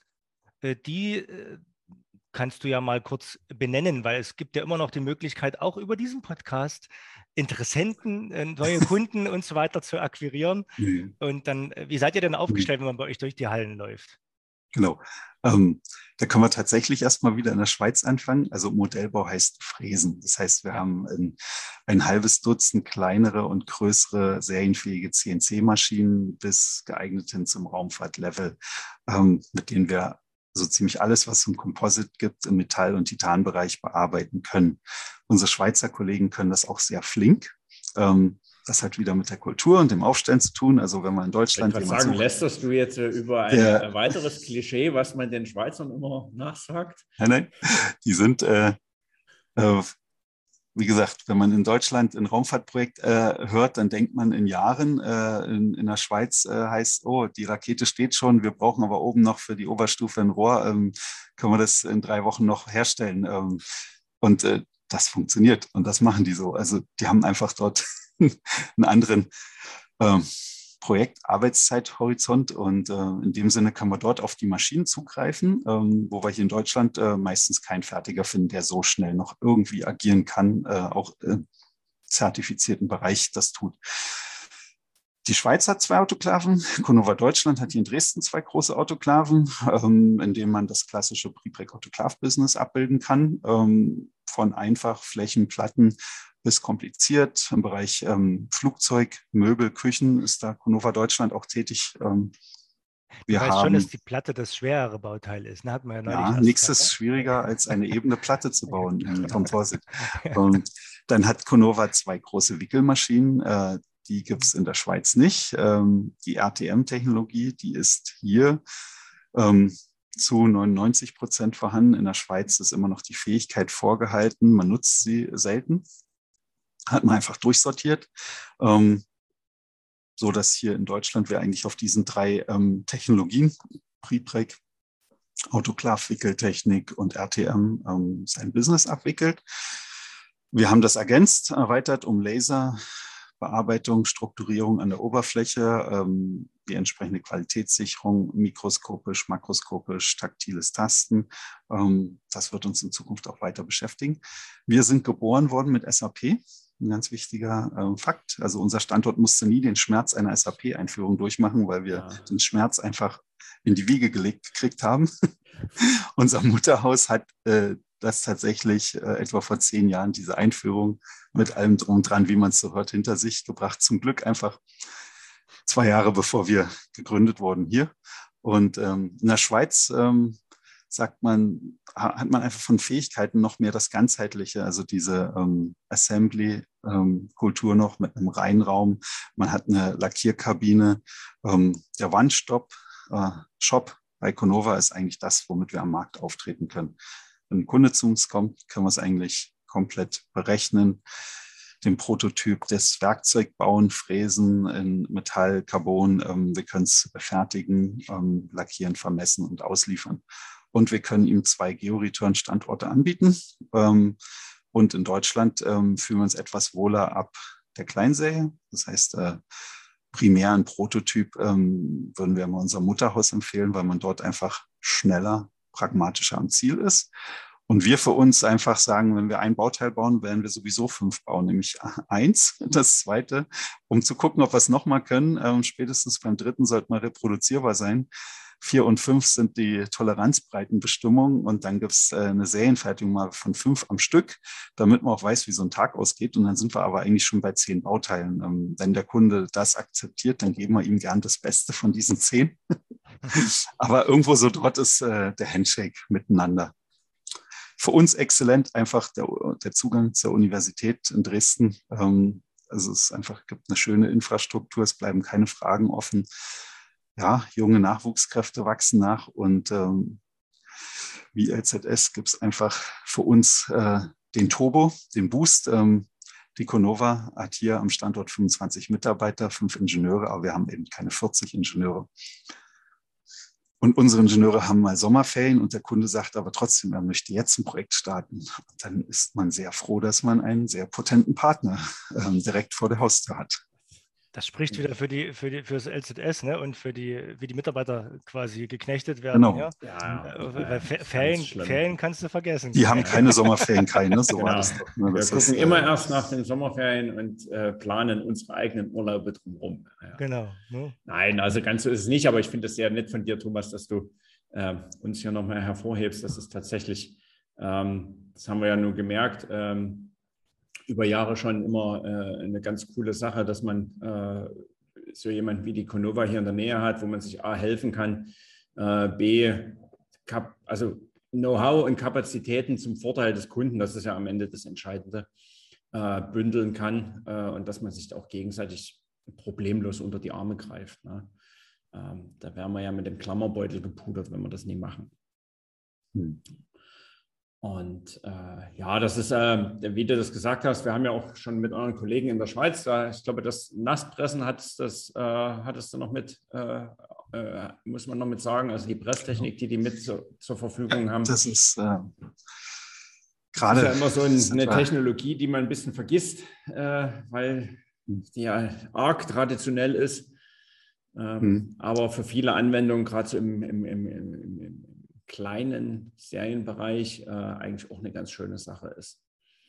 Es ist, ähm, wir hatten gerade einen Strategie-Workshop dort mit unserem ähm, Schweizer äh, ja, Site ähm, und dort gab es unter anderem äh, auch ein Spannungsfeld, äh, das ist ein Quadratmeter groß. Das ist nämlich das Spannungsfeld, wo sich die Leichtbautechnologien ähm, am meisten bekriegen. Ähm, also alles, was auf dem halben Tisch passt, äh, das kann man im Auto klar färben, das kann man noch pressen, ohne dass die Presse größer als ein dreistöckiges Haus wird. Ähm, man kann äh, Dinge wickeln, die sind nicht rund, sondern viereckig und dann kriegt man vielleicht auch einen Quadratmeter Platte raus. Äh, ja. Nass laminieren macht keiner mehr, geht natürlich. Und in RTM-Bauweise ähm, geht ein Quadratmeter auch noch ganz gut. Wenn genau. es größerflächiger wird, dann ist man sehr schnell ähm, im Autoklav, äh, weil die Pressen nicht mehr gehen oder bei Infusionsverfahren, ähm, die mit einseitigen Werkzeugen arbeiten, wird es kleiner. Ist meist der Autoklav ähm, nicht mehr zweckdienlich. Man ist beim RTM wird die Form vom Flächigen äh, in ein Profil gehen, äh, ist man sehr flink irgendwo bei der Wickeltechnik ja. ähm, oder Pultrusion.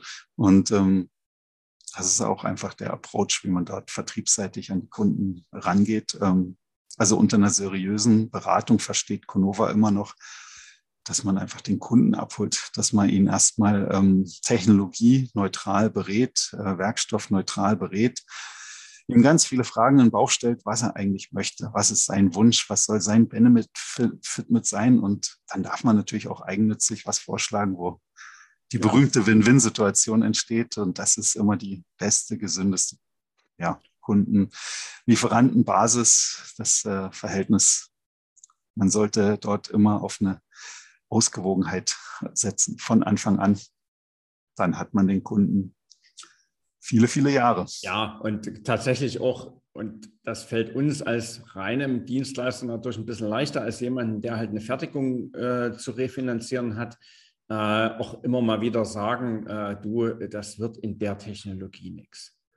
Ja, also das ist, das verstehen wir ja oft als, oder das ergibt sich häufig bei, in unseren Projekten, dass wir dann so die Überbringer der schlechten Nachricht sind, ähm, dass der Kunde mit hm. irgendeiner Idee kommt und äh, jetzt endlich mal ein Kohlefaserbauteil bauen will.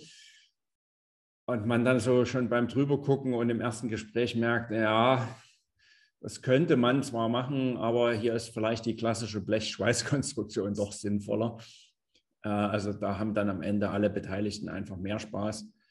Ähm, aber das, ja, das, ich glaube, das ist das, was du meintest. Ne? Da, ist vielleicht dieser Schweizer Ansatz des vertrauensvollen Miteinanderarbeiten äh, auch ein bisschen hilfreich, dass man da sagt, äh, hier hat mir jemand äh, in Anführungszeichen den Hintern gerettet und hat, hat mich vom Fehler bewahrt. Dann frage ich den beim nächsten Mal äh, einfach wieder an und ja, baue so eine vertrauensvolle Zusammenarbeit. Vielleicht funktioniert es ja beim dritten oder beim vierten Anfrage dann, hm. dass alle zusammen Spaß haben.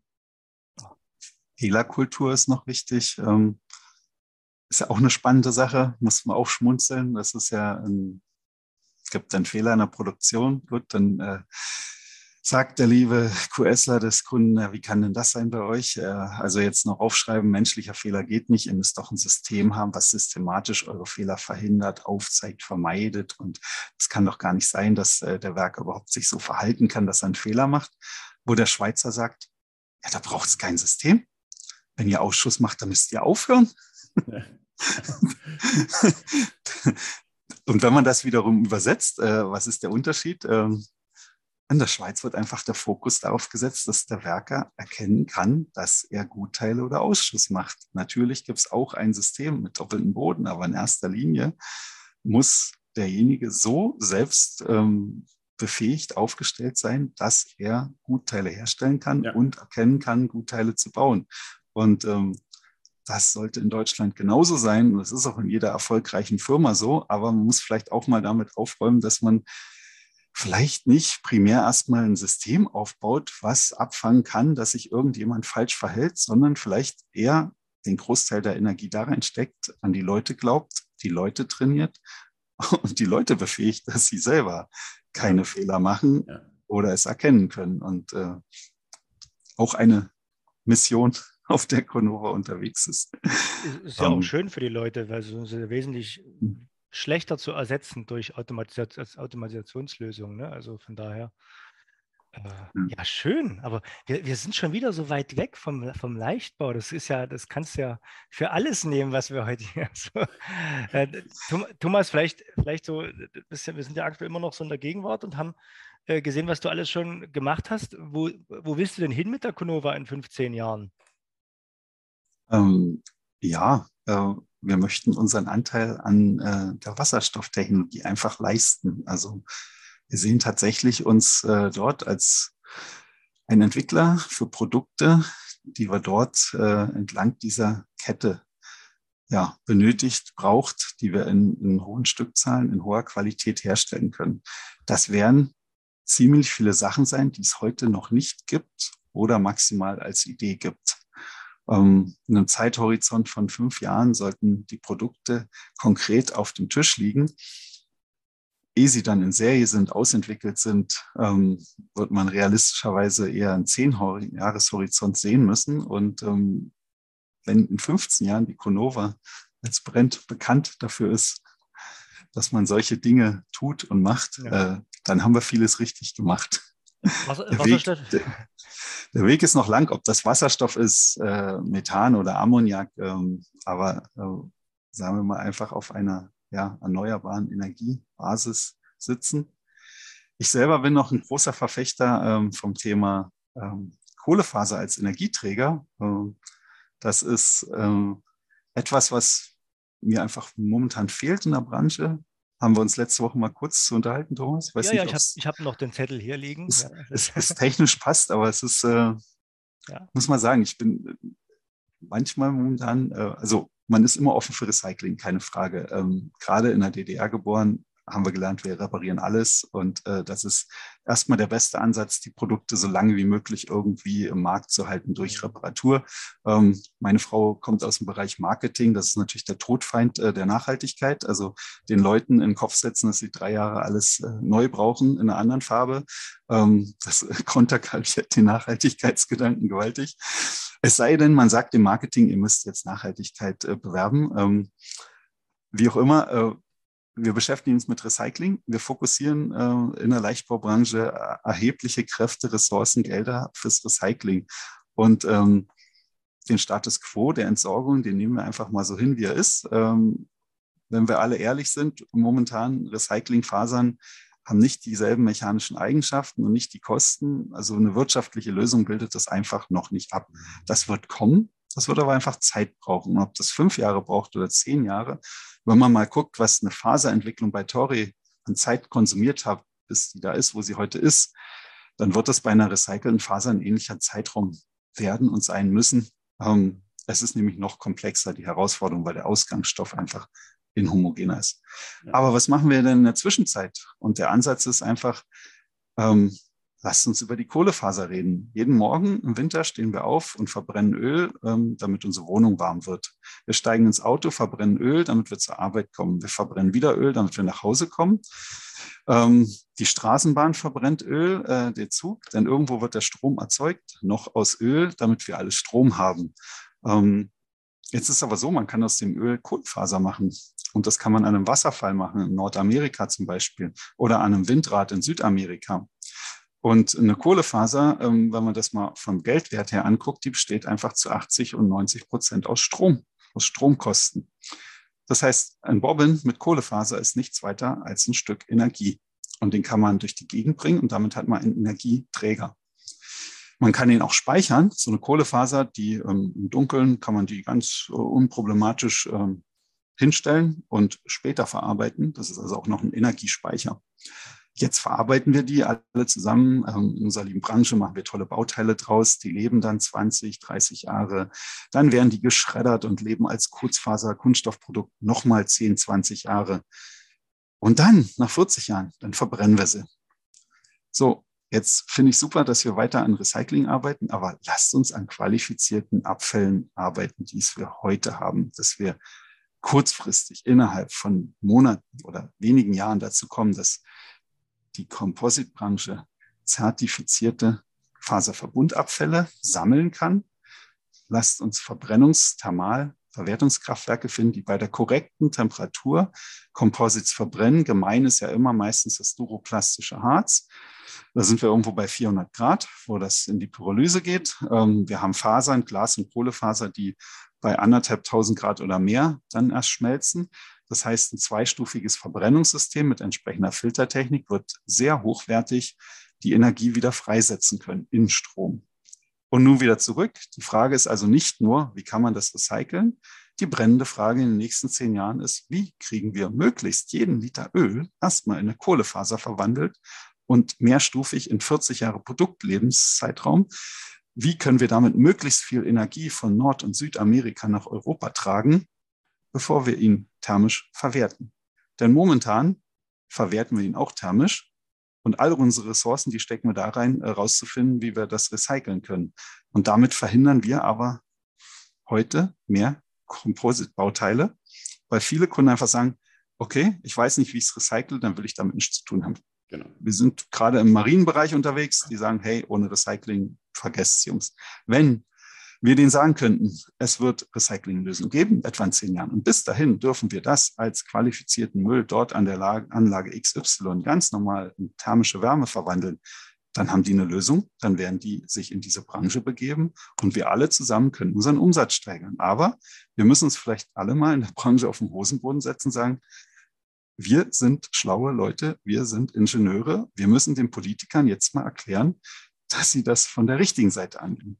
Wir haben uns mit relativ vielen verschiedenen Chemikern unterhalten, die bestätigen einem diesen Energieweg wirklich als den korrekten und momentan machbar pragmatisch sinnvollen. Da bin ich absolut bei dir, Thomas. Ne? Das, das Thema, du hast es auf den Punkt gebracht. Am Ende geht es nicht darum, die Fachleute davon zu überzeugen, sondern die Politik, die das die Thema thermisch, thermische Verwertung aktuell nicht sehen und hören will und nicht begreifen will, dass das unter Umständen als in der aktuellen Zeit äh, die bessere Zwischenlösung ist als, als anderes. Ne? Aber das ist ja ein schönes Thema, was wir doch durchaus, haben wir schon darüber gesprochen, aufgreifen können und überlegen, ob wir da äh, was hinbekommen. Ne? Es gibt bestimmt auch Politiker, die man schon überzeugen konnte, dass Diesel kein schlechtes Fahrzeug ist in der heutigen Zeit. Äh, aber wie gesagt, es ist, eine, es ist eine ähnliche Mammutaufgabe an dieser ja. Stelle, davon zu überzeugen, dass auf der Lang Langstrecke, genau, wie auch immer. Ne? Ich, ähm, äh, ja, ich will jetzt nicht, will jetzt nicht drüber schimpfen, über die, das, das Abwirken des äh, auf Langstrecke immer noch umweltfreundlichsten Fahrzeuges äh, im Lande. Gut.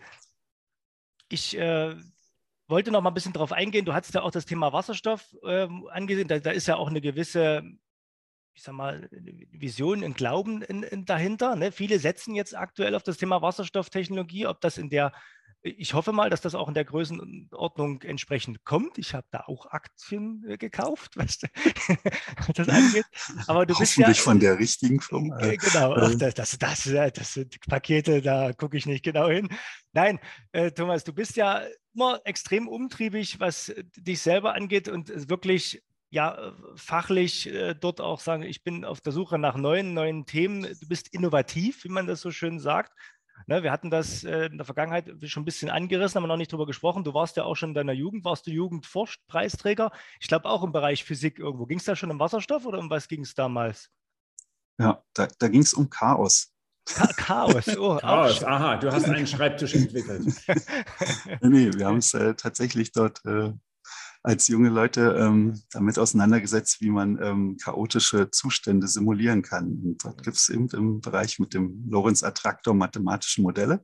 Und ähm, wir wollten das einfach rausbringen. Also wir haben Mechanismen gebaut, die diesen ähm, Lorenz-Attraktor, ähm, ja, wie sagt man, zum Anfassen gestalten, dass man das verstehen kann, übereinander legt, zeigt, dass man das simulieren kann. Ähm, genau, in, in der Ecke ähm, waren wir dort tätig, aber tatsächlich dort äh, mit der Physik hatten wir einfach einen sehr exzellenten Physiklehrer, der uns dort die Augen geöffnet hat für Naturkonstanten.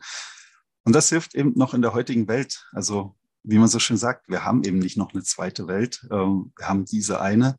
Ähm, so wie wir sie momentan behandeln, ähm, entstehen halt Dinge, von denen wird sich die Welt vielleicht auch relativ schnell erholen. Das ist auch mal so ein Fakt. Der Welt es in 100 Millionen Jahren und dann ohne einen Mensch wieder genauso gut. Die bringt sich schon dahin. Die Kunst ist, wie können wir ähm, darauf leben und im Einklang mit der Welt sein. Und dann müssen wir zuallererst mal ein paar Naturkonstanten ähm, einfach akzeptieren, die da sind. Dann sind wir wieder bei der Physik. Ja, und dann sind wir sehr schnell beim Wasserstoff und dann sind wir sehr schnell bei einer Energiedichte. Und dort haben wir den Fakt, dass eine hochmoderne Batterie eben 0,5 Kilowattstunden pro Kilogramm als Energiedichte heute hat oder haben wird.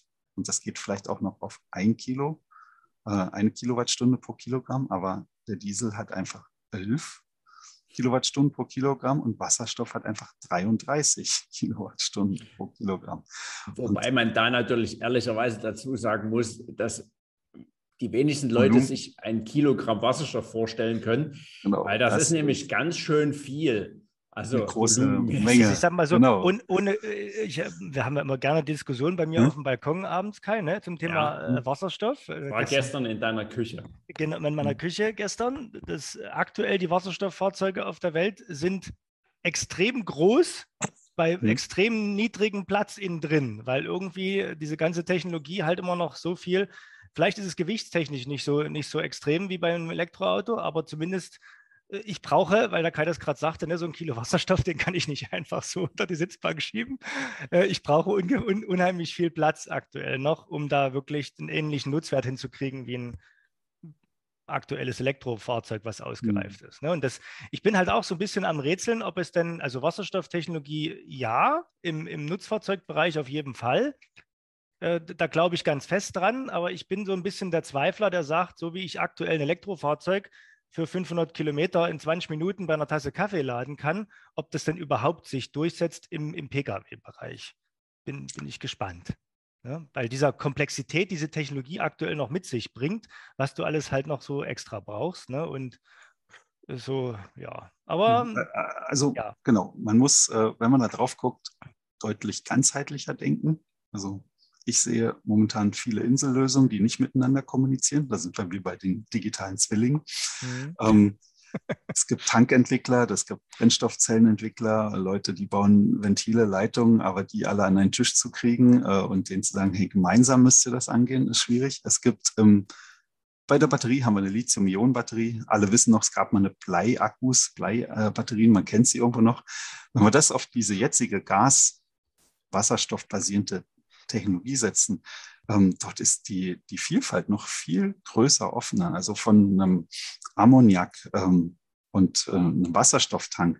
Das sind einfach zwei Welten. Beim Ammoniak reichen 10 Bar, um den zu verflüssigen. Und beim Wasserstoff ähm, muss ich äh, effizienterweise irgendwo 300 Bar aufwärts Dinge tun mit einer entsprechend dicken Tankdicke. Der Ammoniaktank ist deutlich dünner. Gehe ich zur Brennstoffzelle, möchte die mit Methanol betreiben, ähm, was ich einfach viel einfacher gelagert habe. Da muss ich leider Wasser beimischen. Das heißt, ich muss in meinem Auto ähm, Wasser mitführen. Das wird im Auto gut vorstellbar sein. Da wird es vielleicht gar nicht der Wasserstoffantrieb, sondern ein, ein Derivat daraus, äh, also ein höher moleküles ähm, ja, System oder Energieträger ja. sein, ähm, weil einfach damit systematisch der Tank leichter wird. Ähm, das Volumen für die 25 Liter Wasser, die finden wir schon noch. Im Flugzeug wiederum wird es gar keinen Weg geben, ähm, dort noch Wasser mitzuschleppen, um äh, dann entsprechende Brennstoffzelle zu betreiben. Ähm, das heißt, man muss die Anwendung ähm, erstmal viel, viel diverser ähm, ja, erfassen ähm, von ihren Anforderungen. Ähm, Gas geben, beschleunigen, das macht ein Auto, ähm, weil man fährt mehrere hundert Mal. Das Flugzeug gibt einmal Gas und fliegt dann zehn Stunden lang ohne weitere Beschleunigung gerade. Das hat auf dem Antriebsstrang ganz andere Anforderungen als das von einem Motor und Auto. Und ähm, wir sind auf einem guten Weg mit der ganzen Diskussion. Mit der Leichtbaubranche, denke ich, sind wir exzellent dabei an vorderster Front. Aber wir brauchen ähm, aus der energetischen Betrachtung der Lastpfade noch viel mehr Support, Vorsortierung ähm, von den lastkollektiven Zyklen. Ich denke, die Lösung später wird auf jeden Fall nicht die Lösung sein. Also, dass wir jetzt äh, konsequent sagen, alle Autos werden mit Batterie fahren, ähm, halte ich für einen fatalen Fehler. Das ist äh, vielleicht ein guter Übergang, aber die Autos sind einfach ein paar hundert Kilo schwerer und entsprechend Reifenabtrieb äh, gibt es auf der Straße. Ähm, wenn wir in zehn Jahren feststellen, nach der Elektromobilität, wir müssen die Straßen äh, nicht mehr alle 20, sondern alle zehn Jahre erneuern, weil dort einfach viel mehr passiert aufgrund von höheren Gewichten der Batterien. Die Reifenhersteller sich in die Hände klatschen, weil sie viel mehr verkaufen. Die Bremsscheibenhersteller sich sagen, ah, das war ja nicht so toll. Ähm, da sind wir noch gar nicht. Das, äh, also dort etwas technologieoffener ranzugehen, tut uns gut. Ähm, Clusterung wird uns gut tun. Äh, dem Leichtbau wird es gut tun, dort ein ordentliches Ohr dran zu haben. Wo marschieren denn die einzelnen ähm, Transportwege hin? Die stationären Anlagen an Windkrafträdern, ähm, dort haben wir überhaupt kein Problem mit Reifenabnutzung, Bodenverdichtung, ähnliches. Aber haben wir da überall Wasser? Im Meer haben wir jede Menge Wasser, aber haben keinen Fußboden in der Wüste äh, können wir Windräder hinstellen, aber da dann noch Wasser hinzustellen für Elektrolyse. Ähm, also es sind aus unserer Beobachtung, Sichtweise, was ich jetzt sehe, es gibt ganz viele Insellösungen, man kann sie zusammenbauen. und, äh, und wir sind mittendrin und mitten dabei. Und äh, das ist äh, momentan für eine Firma wahnsinnig schwierig, sich zu entscheiden, irgendwo aufzuspringen. Die Chance, dass man den falschen Zug erwischt für sein eigenes Geschäftsfeld, ist, ist sehr groß momentan. Also es ist und bleibt spannend. Ne? Also Reifenabrieb ja. hin und her, da fallen mir noch andere Möglichkeiten an, ohne Elektroauto, wie viel mehr Reifenabrieb entsteht, aber egal. Äh, mhm. Kann ja einer von vielen Gründen sein. Klar, auf alle Fälle ist es ein, ein Gewichtsthema. Also, könnt ihr euch noch erinnern an diese Zeit, das ist, glaube ich, über zehn Jahre her, ne?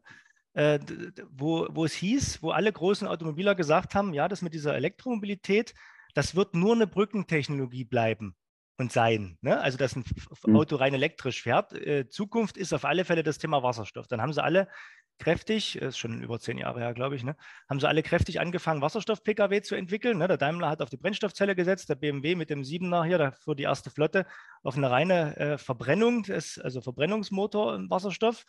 Äh, und ja, und dann irgendwann haben sie alle damit aufgehört und erstmal sich nur wieder auf Elektro konzentriert. Ne? Dann, aber ich finde es interessant, äh, wie das jetzt so dann aus rückwirkend so in zehn Jahren aussehen wird ob da einer nur recht hatte, dass die Elektromobilität wieder verschwindet zugunsten einer ausgereifteren Wasserstoffmobilität. Also in Kombination ist es ja dann irgendwo.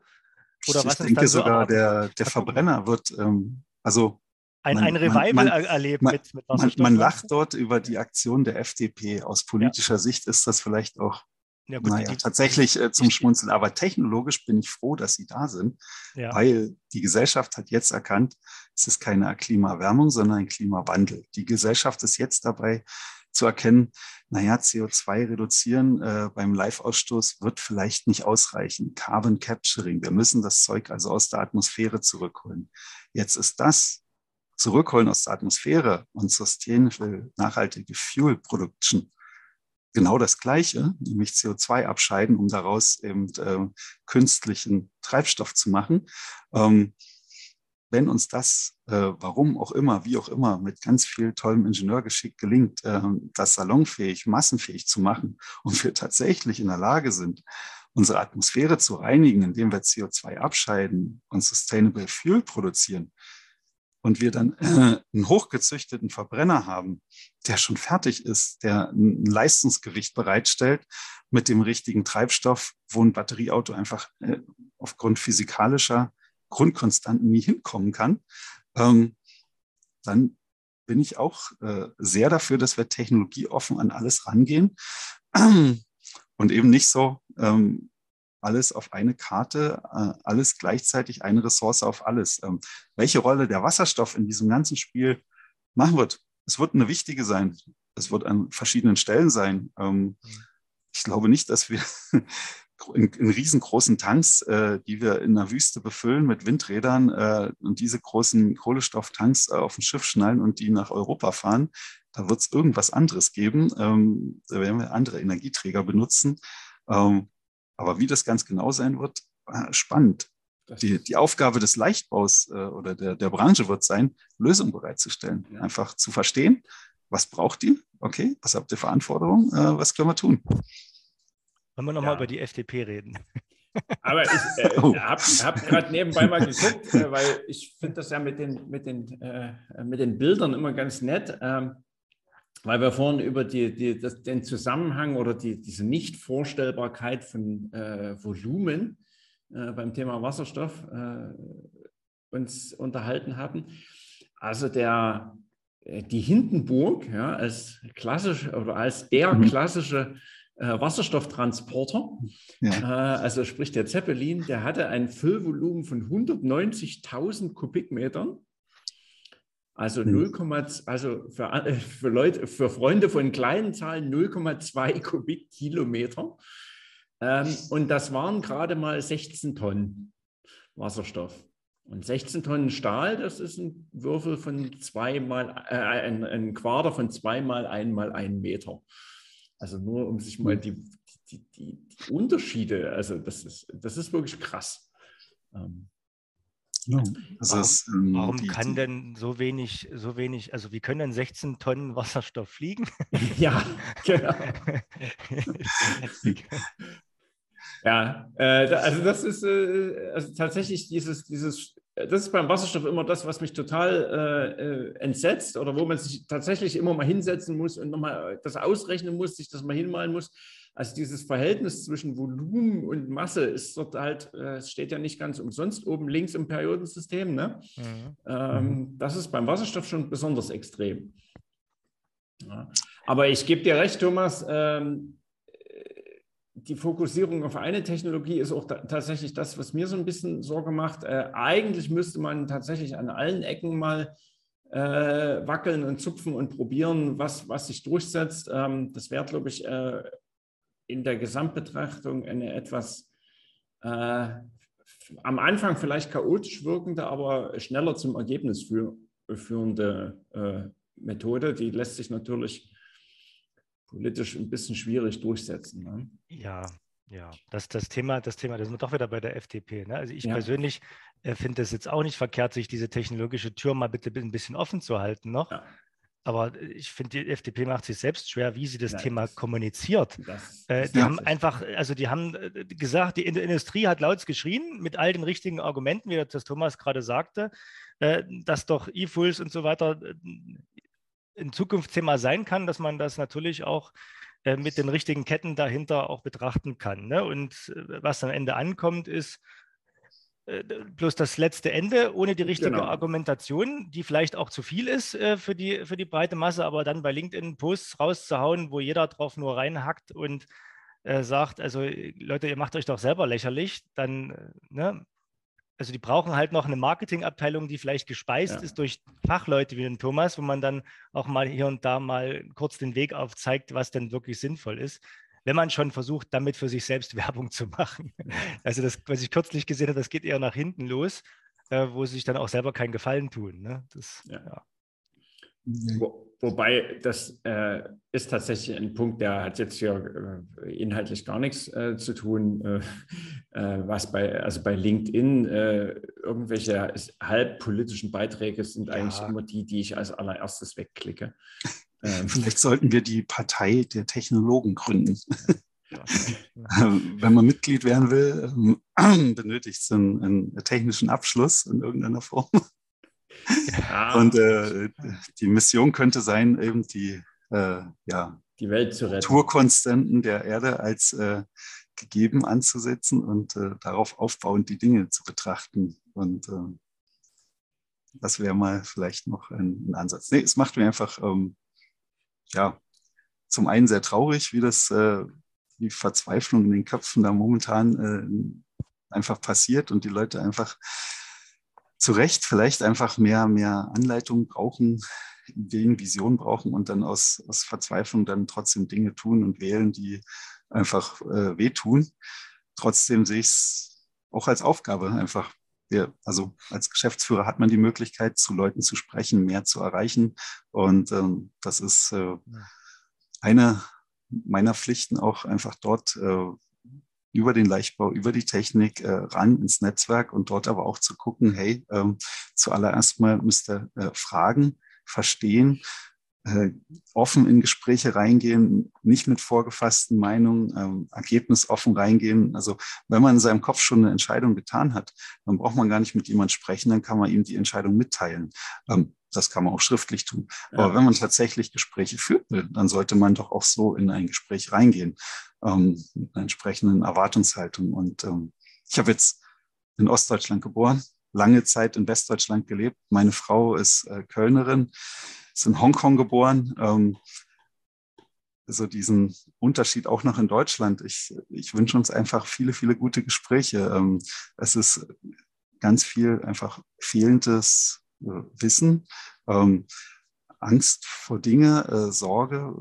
Äh, wenn man in einem System aufgewachsen ist, in dem man einfach gelernt hat, wenn ich was sage gegen die Obrigkeit, dann kann ich im Gefängnis landen oder erschossen werden, ähm, dann, dann muss man das jemand erklären. Ähm, weil wenn der andere nur sagt, wir verstehen gar nicht, warum die nicht ihre Meinung sagen, ja, wenn ich die nicht frei sagen darf, wenn ich mich so dran gewöhnt habe, dass ich die frei sagen darf und nie Konsequenzen tragen musste, ähm, dann, dann wirkt das komisch, dass dort die eine Hälfte äh, damit, genau damit ein Problem hat. Und ähm, die Fronten werden sich verhärten, wenn wir uns entschließen, nicht darüber zu reden. Und die Fronten ja. werden verschwinden, aufweichen, wenn wir dort ähm, diplomatisch, kulturellen Austausch, Technologieaustausch, Zusammenarbeit betreiben. Und nur so wird es zur Lösung geben. Genau, wie ein Kollege immer sagt, äh, wir müssen zum Äußersten greifen und miteinander sprechen. Ja, ja, genau, das ist, das ist, das ist, und in dieser Welt digital, da sind wir wieder bei den digitalen Zwillingen. Genau, dann ähm, kannst du Die E-Mail ist schneller raus, als man dachte heutzutage. Ähm, man, man ist gewohnt, dass man einen E-Mail-Fluss beantwortet und ähm, die Leute zwingen einfach anzurufen, miteinander zu sprechen, sagen, nein, schreib's nicht, sprich, ruf an, äh, ist alles gut. Genau. Aber Kai, die Zeit ist noch schön. Aber du wolltest dem Thomas noch das mit den digitalen Zwillingen erklären. Welchen? Äh, das, ich heiße nicht Thomas heute. Das ja, stimmt. Ich, nee, du bist der Kevin. Ja, danke. Bitte. Ja, nee, warum sind die digital, die Zwillinge? Ja, die waren natürlich erstmal äh, analoge Zwillinge, äh, also sind äh, als solche sehr klein auf die Welt gekommen. Ähm, aber das, das Learning in den ersten drei Jahren war schon sehr spannend. Also Zwillinge lernen etwas später ähm, sprechen, ähm, weil sie einfach miteinander äh, kommunizieren und, zwar auch verbal, aber auch mit Mimik, Gestik und hocheffizient. Das ist einfach sehr putzig anzusehen. Ich meine, die kennen sich schon im Bauch. Und äh, es passiert einfach nicht, wenn die zusammen was machen wollen, dass einer äh, plötzlich dasselbe macht. Also die Aufgabenteilung, das ist äh, beeindruckend. Also wie, wie die mit, mit wenigen Sekunden sich klar sind, du machst das, ich das und äh, dann passiert das. Wenn sie dann sprechen können, dann geht das natürlich noch viel besser und noch schneller. ähm, dieses Teamwork, aufeinander abgestimmt zu sein, ähm, die Prägung ist natürlich dann im Charakter auch so, dass sie unterschiedliche Positionen beziehen. Also irgendwo, ähm, man lernt äh, mit der Zeit seine Stärken und seine Schwächen und äh, lernt im Team, äh, geht das einfach flinker. Äh, jedes Teambuilding sollte das immer wieder in den Vordergrund stellen. Ja, und wie es nun kommt, äh, in der Generation sind die Kinder Digital Native geboren, sagt man das, so auch unsere Zwillinge. Ähm, irgendwann das erste Mobile Phone in die Hand kriegen und feststellen, ah, da kann man ja Dinge mit tun, machen. Und ähm, spätestens, wenn sie zwei Sachen in die Hand kriegen, äh, dann äh, feststellen, ah, im WLAN, im Gebäude, das geht ja, da kann man sich ja Smileys durch die Gegend schicken und äh, was man sich da noch alles durch die Gegend schicken kann. Und die Geschwindigkeit, mit der die das erlernen, das ist faszinierend, atemberaubend, teils erschreckend. Ähm, also keine Ahnung, wie schnell KIs lernen können, aber ähm, es kleine Kinder haben auch eine imposante Lerngeschwindigkeit. Und äh, jetzt nach vielleicht zwei, zweieinhalb Jahren mit dem Umgang mit solchen Endgeräten ähm, kann ich sie getrost digitale Zwillinge nennen, weil sie einfach äh, dort keine Hemmnisse haben. Genau. Wir haben im Alter von, was waren wir da, vielleicht zehn, zwölf Jahre. Ich durfte am Commodore 64 die ersten Computerspiele kennenlernen mit Basic-Programmieren äh, und seitdem die, die Entwicklung verfolgen bis zum modernen mobilen Endgerät. Äh, und die Kinder steigen genau dort ein. Äh, spannend, was genau. die in 30 Jahren machen werden. Äh, spannend, äh, ob, wenn die äh, mobilen Devices plötzlich weg sind, ob jemand noch in der Lage ist, das unten drunter zu verstehen, Computerchips zu bauen finde find ich, find ich sehr spannend. Und wir in der Technologie, wir verstehen ja die digitalen Zwillinge eher als etwas, äh, eine reale Maschine und äh, eine digitale Abbildung derselben. Ja. Ähm, und von dort ist das schon ein, ein gravierender Unterschied. Ähm, die müssen nämlich miteinander sprechen. Ähm, das ist der Zwillingsaspekt. Ähm, ich denke, die Technik will ja auch genau dahin irgendwo dass ja. die Maschine später mit ihrem Modellbild und sagt, ich bin jetzt so verschlissen, fühl dich mal genauso verschlissen wie ich. Und dann der Ingenieur sagen kann, so, und jetzt drehe ich mal noch zehn Jahre vorwärts im Computer. Äh, und dann sehe ich, wann die Maschine kaputt geht. Äh, das heißt, äh, diese Kommunikation zwischen den digitalen Zwillingen, ähm, das ist noch so die spannende Facette ja. im echten Leben wie in der Technik. Wobei das tatsächlich äh, der digitale Zwilling ähm, ist ja auch so ein bisschen oder ist ähnlich wie, das, ähnlich wie bei der KI ist es ja, äh, dass dort der Begriff alleine schon relativ unscharf ist. Ne? Also was, was versteht man denn als, äh, oder jeder in seiner Profession versteht ja unter dem digitalen Zwilling was anderes. Ne? Ein Fertigungsunternehmen, da reicht vielleicht schon das CAD-Modell als digitaler Zwilling. Dann wir kommen ja alle so ein bisschen außer äh, unser Kevin heute, der ist ja mit der Strukturmechanik nicht ganz so. Ja, also wir, wir, verstehen immer irgendein FE-Modell, ne? dann gibt es natürlich noch irgendwelche elektrischen Modelle. Wenn ich über größere Anlagen nachdenke, da kann man auch über AR-Modelle, also unterstützte Wartung und so weiter nachdenken. Also was ist denn digitaler Zwilling? Ich glaube, da muss man auch ein bisschen vorsichtig sein, äh, dass man mit solchen Schlagwörtern dann nie äh, quasi äh, agiert genau. und dann trotzdem aneinander vorbeiredet. Hm. Ja, so sehe ich das auch. Aber, aber, aber äh, spannend. Kevin, äh, du hast mich ja. Ja, bitte. Äh, der, der, Thomas hatte ja vorhin das Thema Netzwerk äh, benannt. hast du aus dem Netzwerk was zu berichten? Wir hatten ja dieses legendäre 26. Leichtbausymposium schon angesprochen.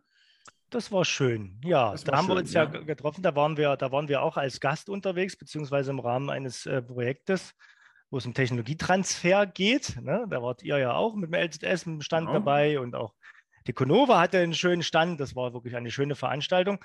Aber ansonsten aus dem äh, CU-Netzwerk, es gibt viele schöne Veranstaltungen. Äh, jetzt kommt auch immer mal die Sommerpause.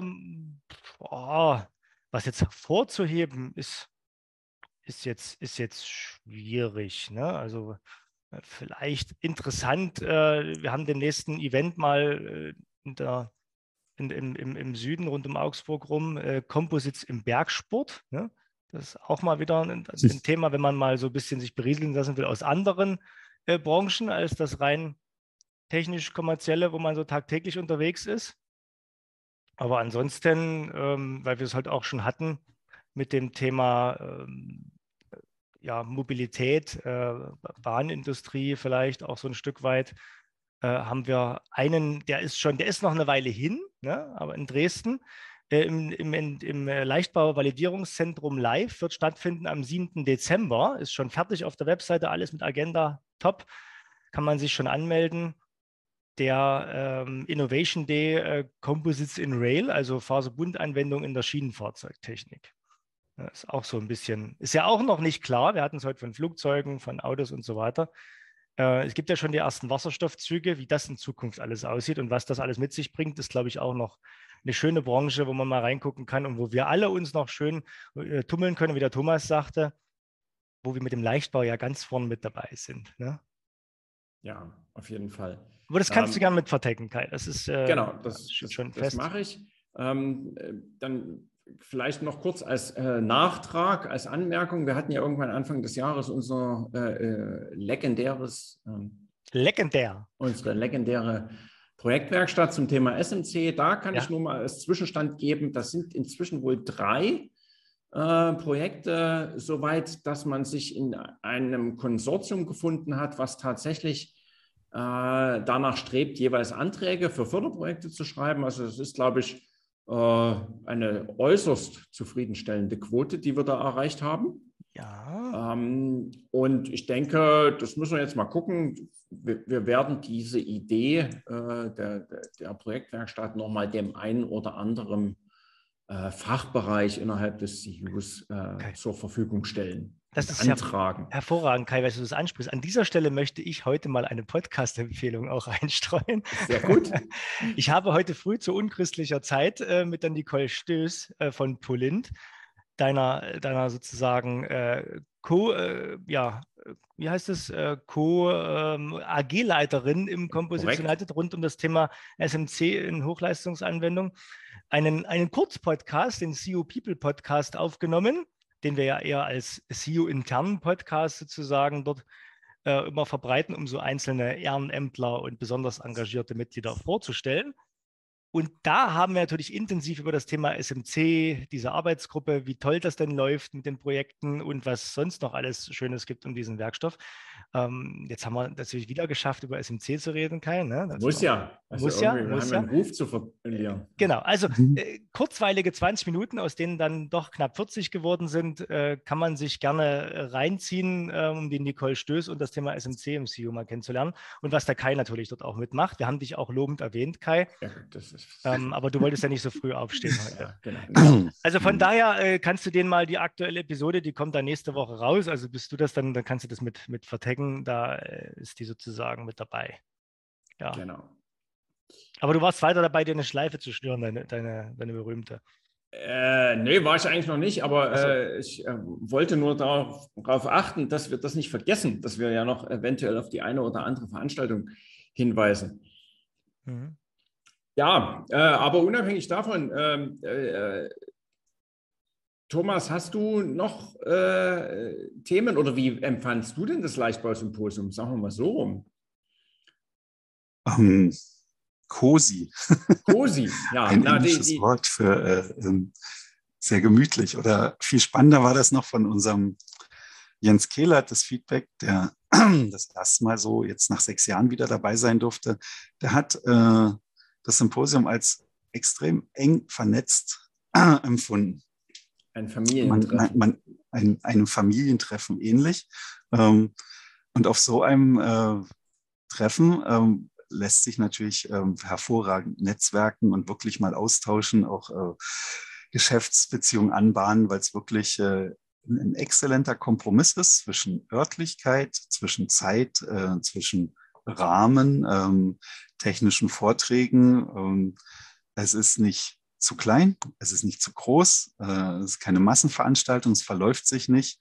Ähm, logistisch geschickt gelegen. Äh, also es, ist, es gibt, wie gesagt, viele Veranstaltungen, aber das ist mittlerweile jetzt ein Format geworden, was äh, sehr schön ist. Ähm, der, der, der Anstrich mit dem internationalen Leichtbausymposium ist vielleicht noch was, was man besser erklären kann. Ähm, also durch die eingeladenen Teilnehmer bestand natürlich der Wunsch, dass man viele Vorträge einfach in Englisch halten kann, weil da die Player herkommen und zu Hause sind. Ähm, jetzt hat man statt alles in Deutsch, alles in Englisch, äh, sag ich mal, gemacht, gezwungen. Ähm, vielleicht findet man doch noch einen flexibleren Weg ähm, für die, die dann gezwungen das Deutsche ins Englische übersetzen und äh, Kommunikationsschwellen, also richt, einfach mal das Thema bilingual und Untertitel in den Raum gestellt, ähm, wenn man noch einen Schritt äh, weitermachen würde.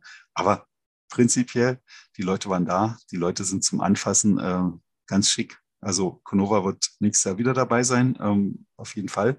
Sehen wir jetzt äh, so als wertvoll an. Ähm, und wenn man es mit der Vergangenheit vergleicht, klar, ähm, die Dampferfahrt auf der Elbe war auch äh, spektakulär, aber trotzdem, so das Format, man ist enger zusammen. Es, genau. es erfüllt den Zweck besser. Ähm, also durchweg positives Feedback.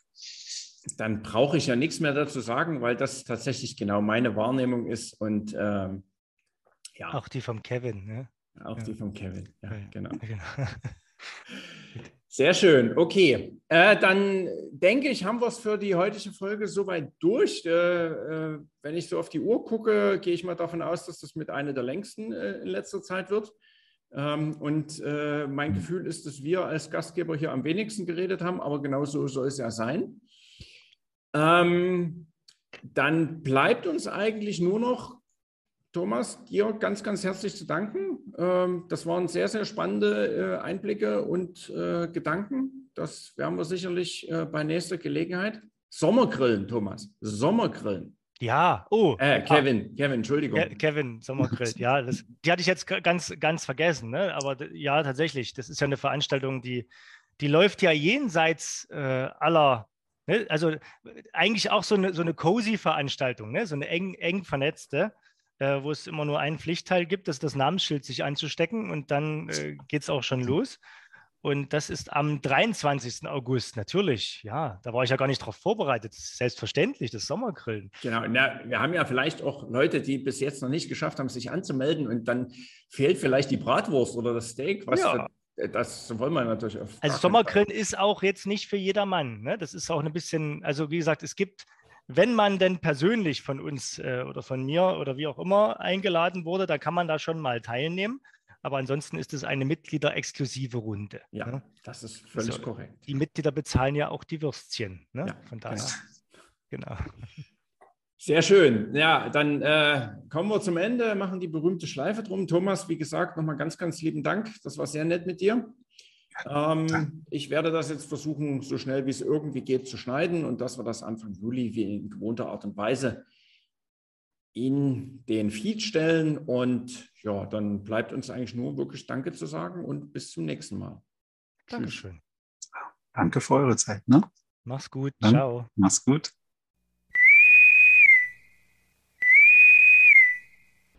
So, kurze Meldung aus dem Maschinenraum, nachdem der Schnitt nun abgeschlossen ist. Ganz große Entschuldigung für die Tonspur von Thomas. Da war irgendein Pfeifen drauf. Das ist ein bisschen komisch und dumpf geworden. Es tut mir leid. Daneben noch der Hinweis, aufgrund von Terminschwierigkeiten werden wir es wahrscheinlich nicht schaffen, im August eine Folge zu veröffentlichen. Also eine kleine Sommerpause. Ich denke, nach 40 Folgen sich das, das Team der Feder auch mal verdient. Deswegen wünschen wir euch allen einen schönen Urlaub, eine erholsame Sommerzeit und äh, freuen uns darauf, euch dann ab September wahrscheinlich wieder mit den Folgen beglücken zu können. Bis dahin, erholt euch gut. Tschüss.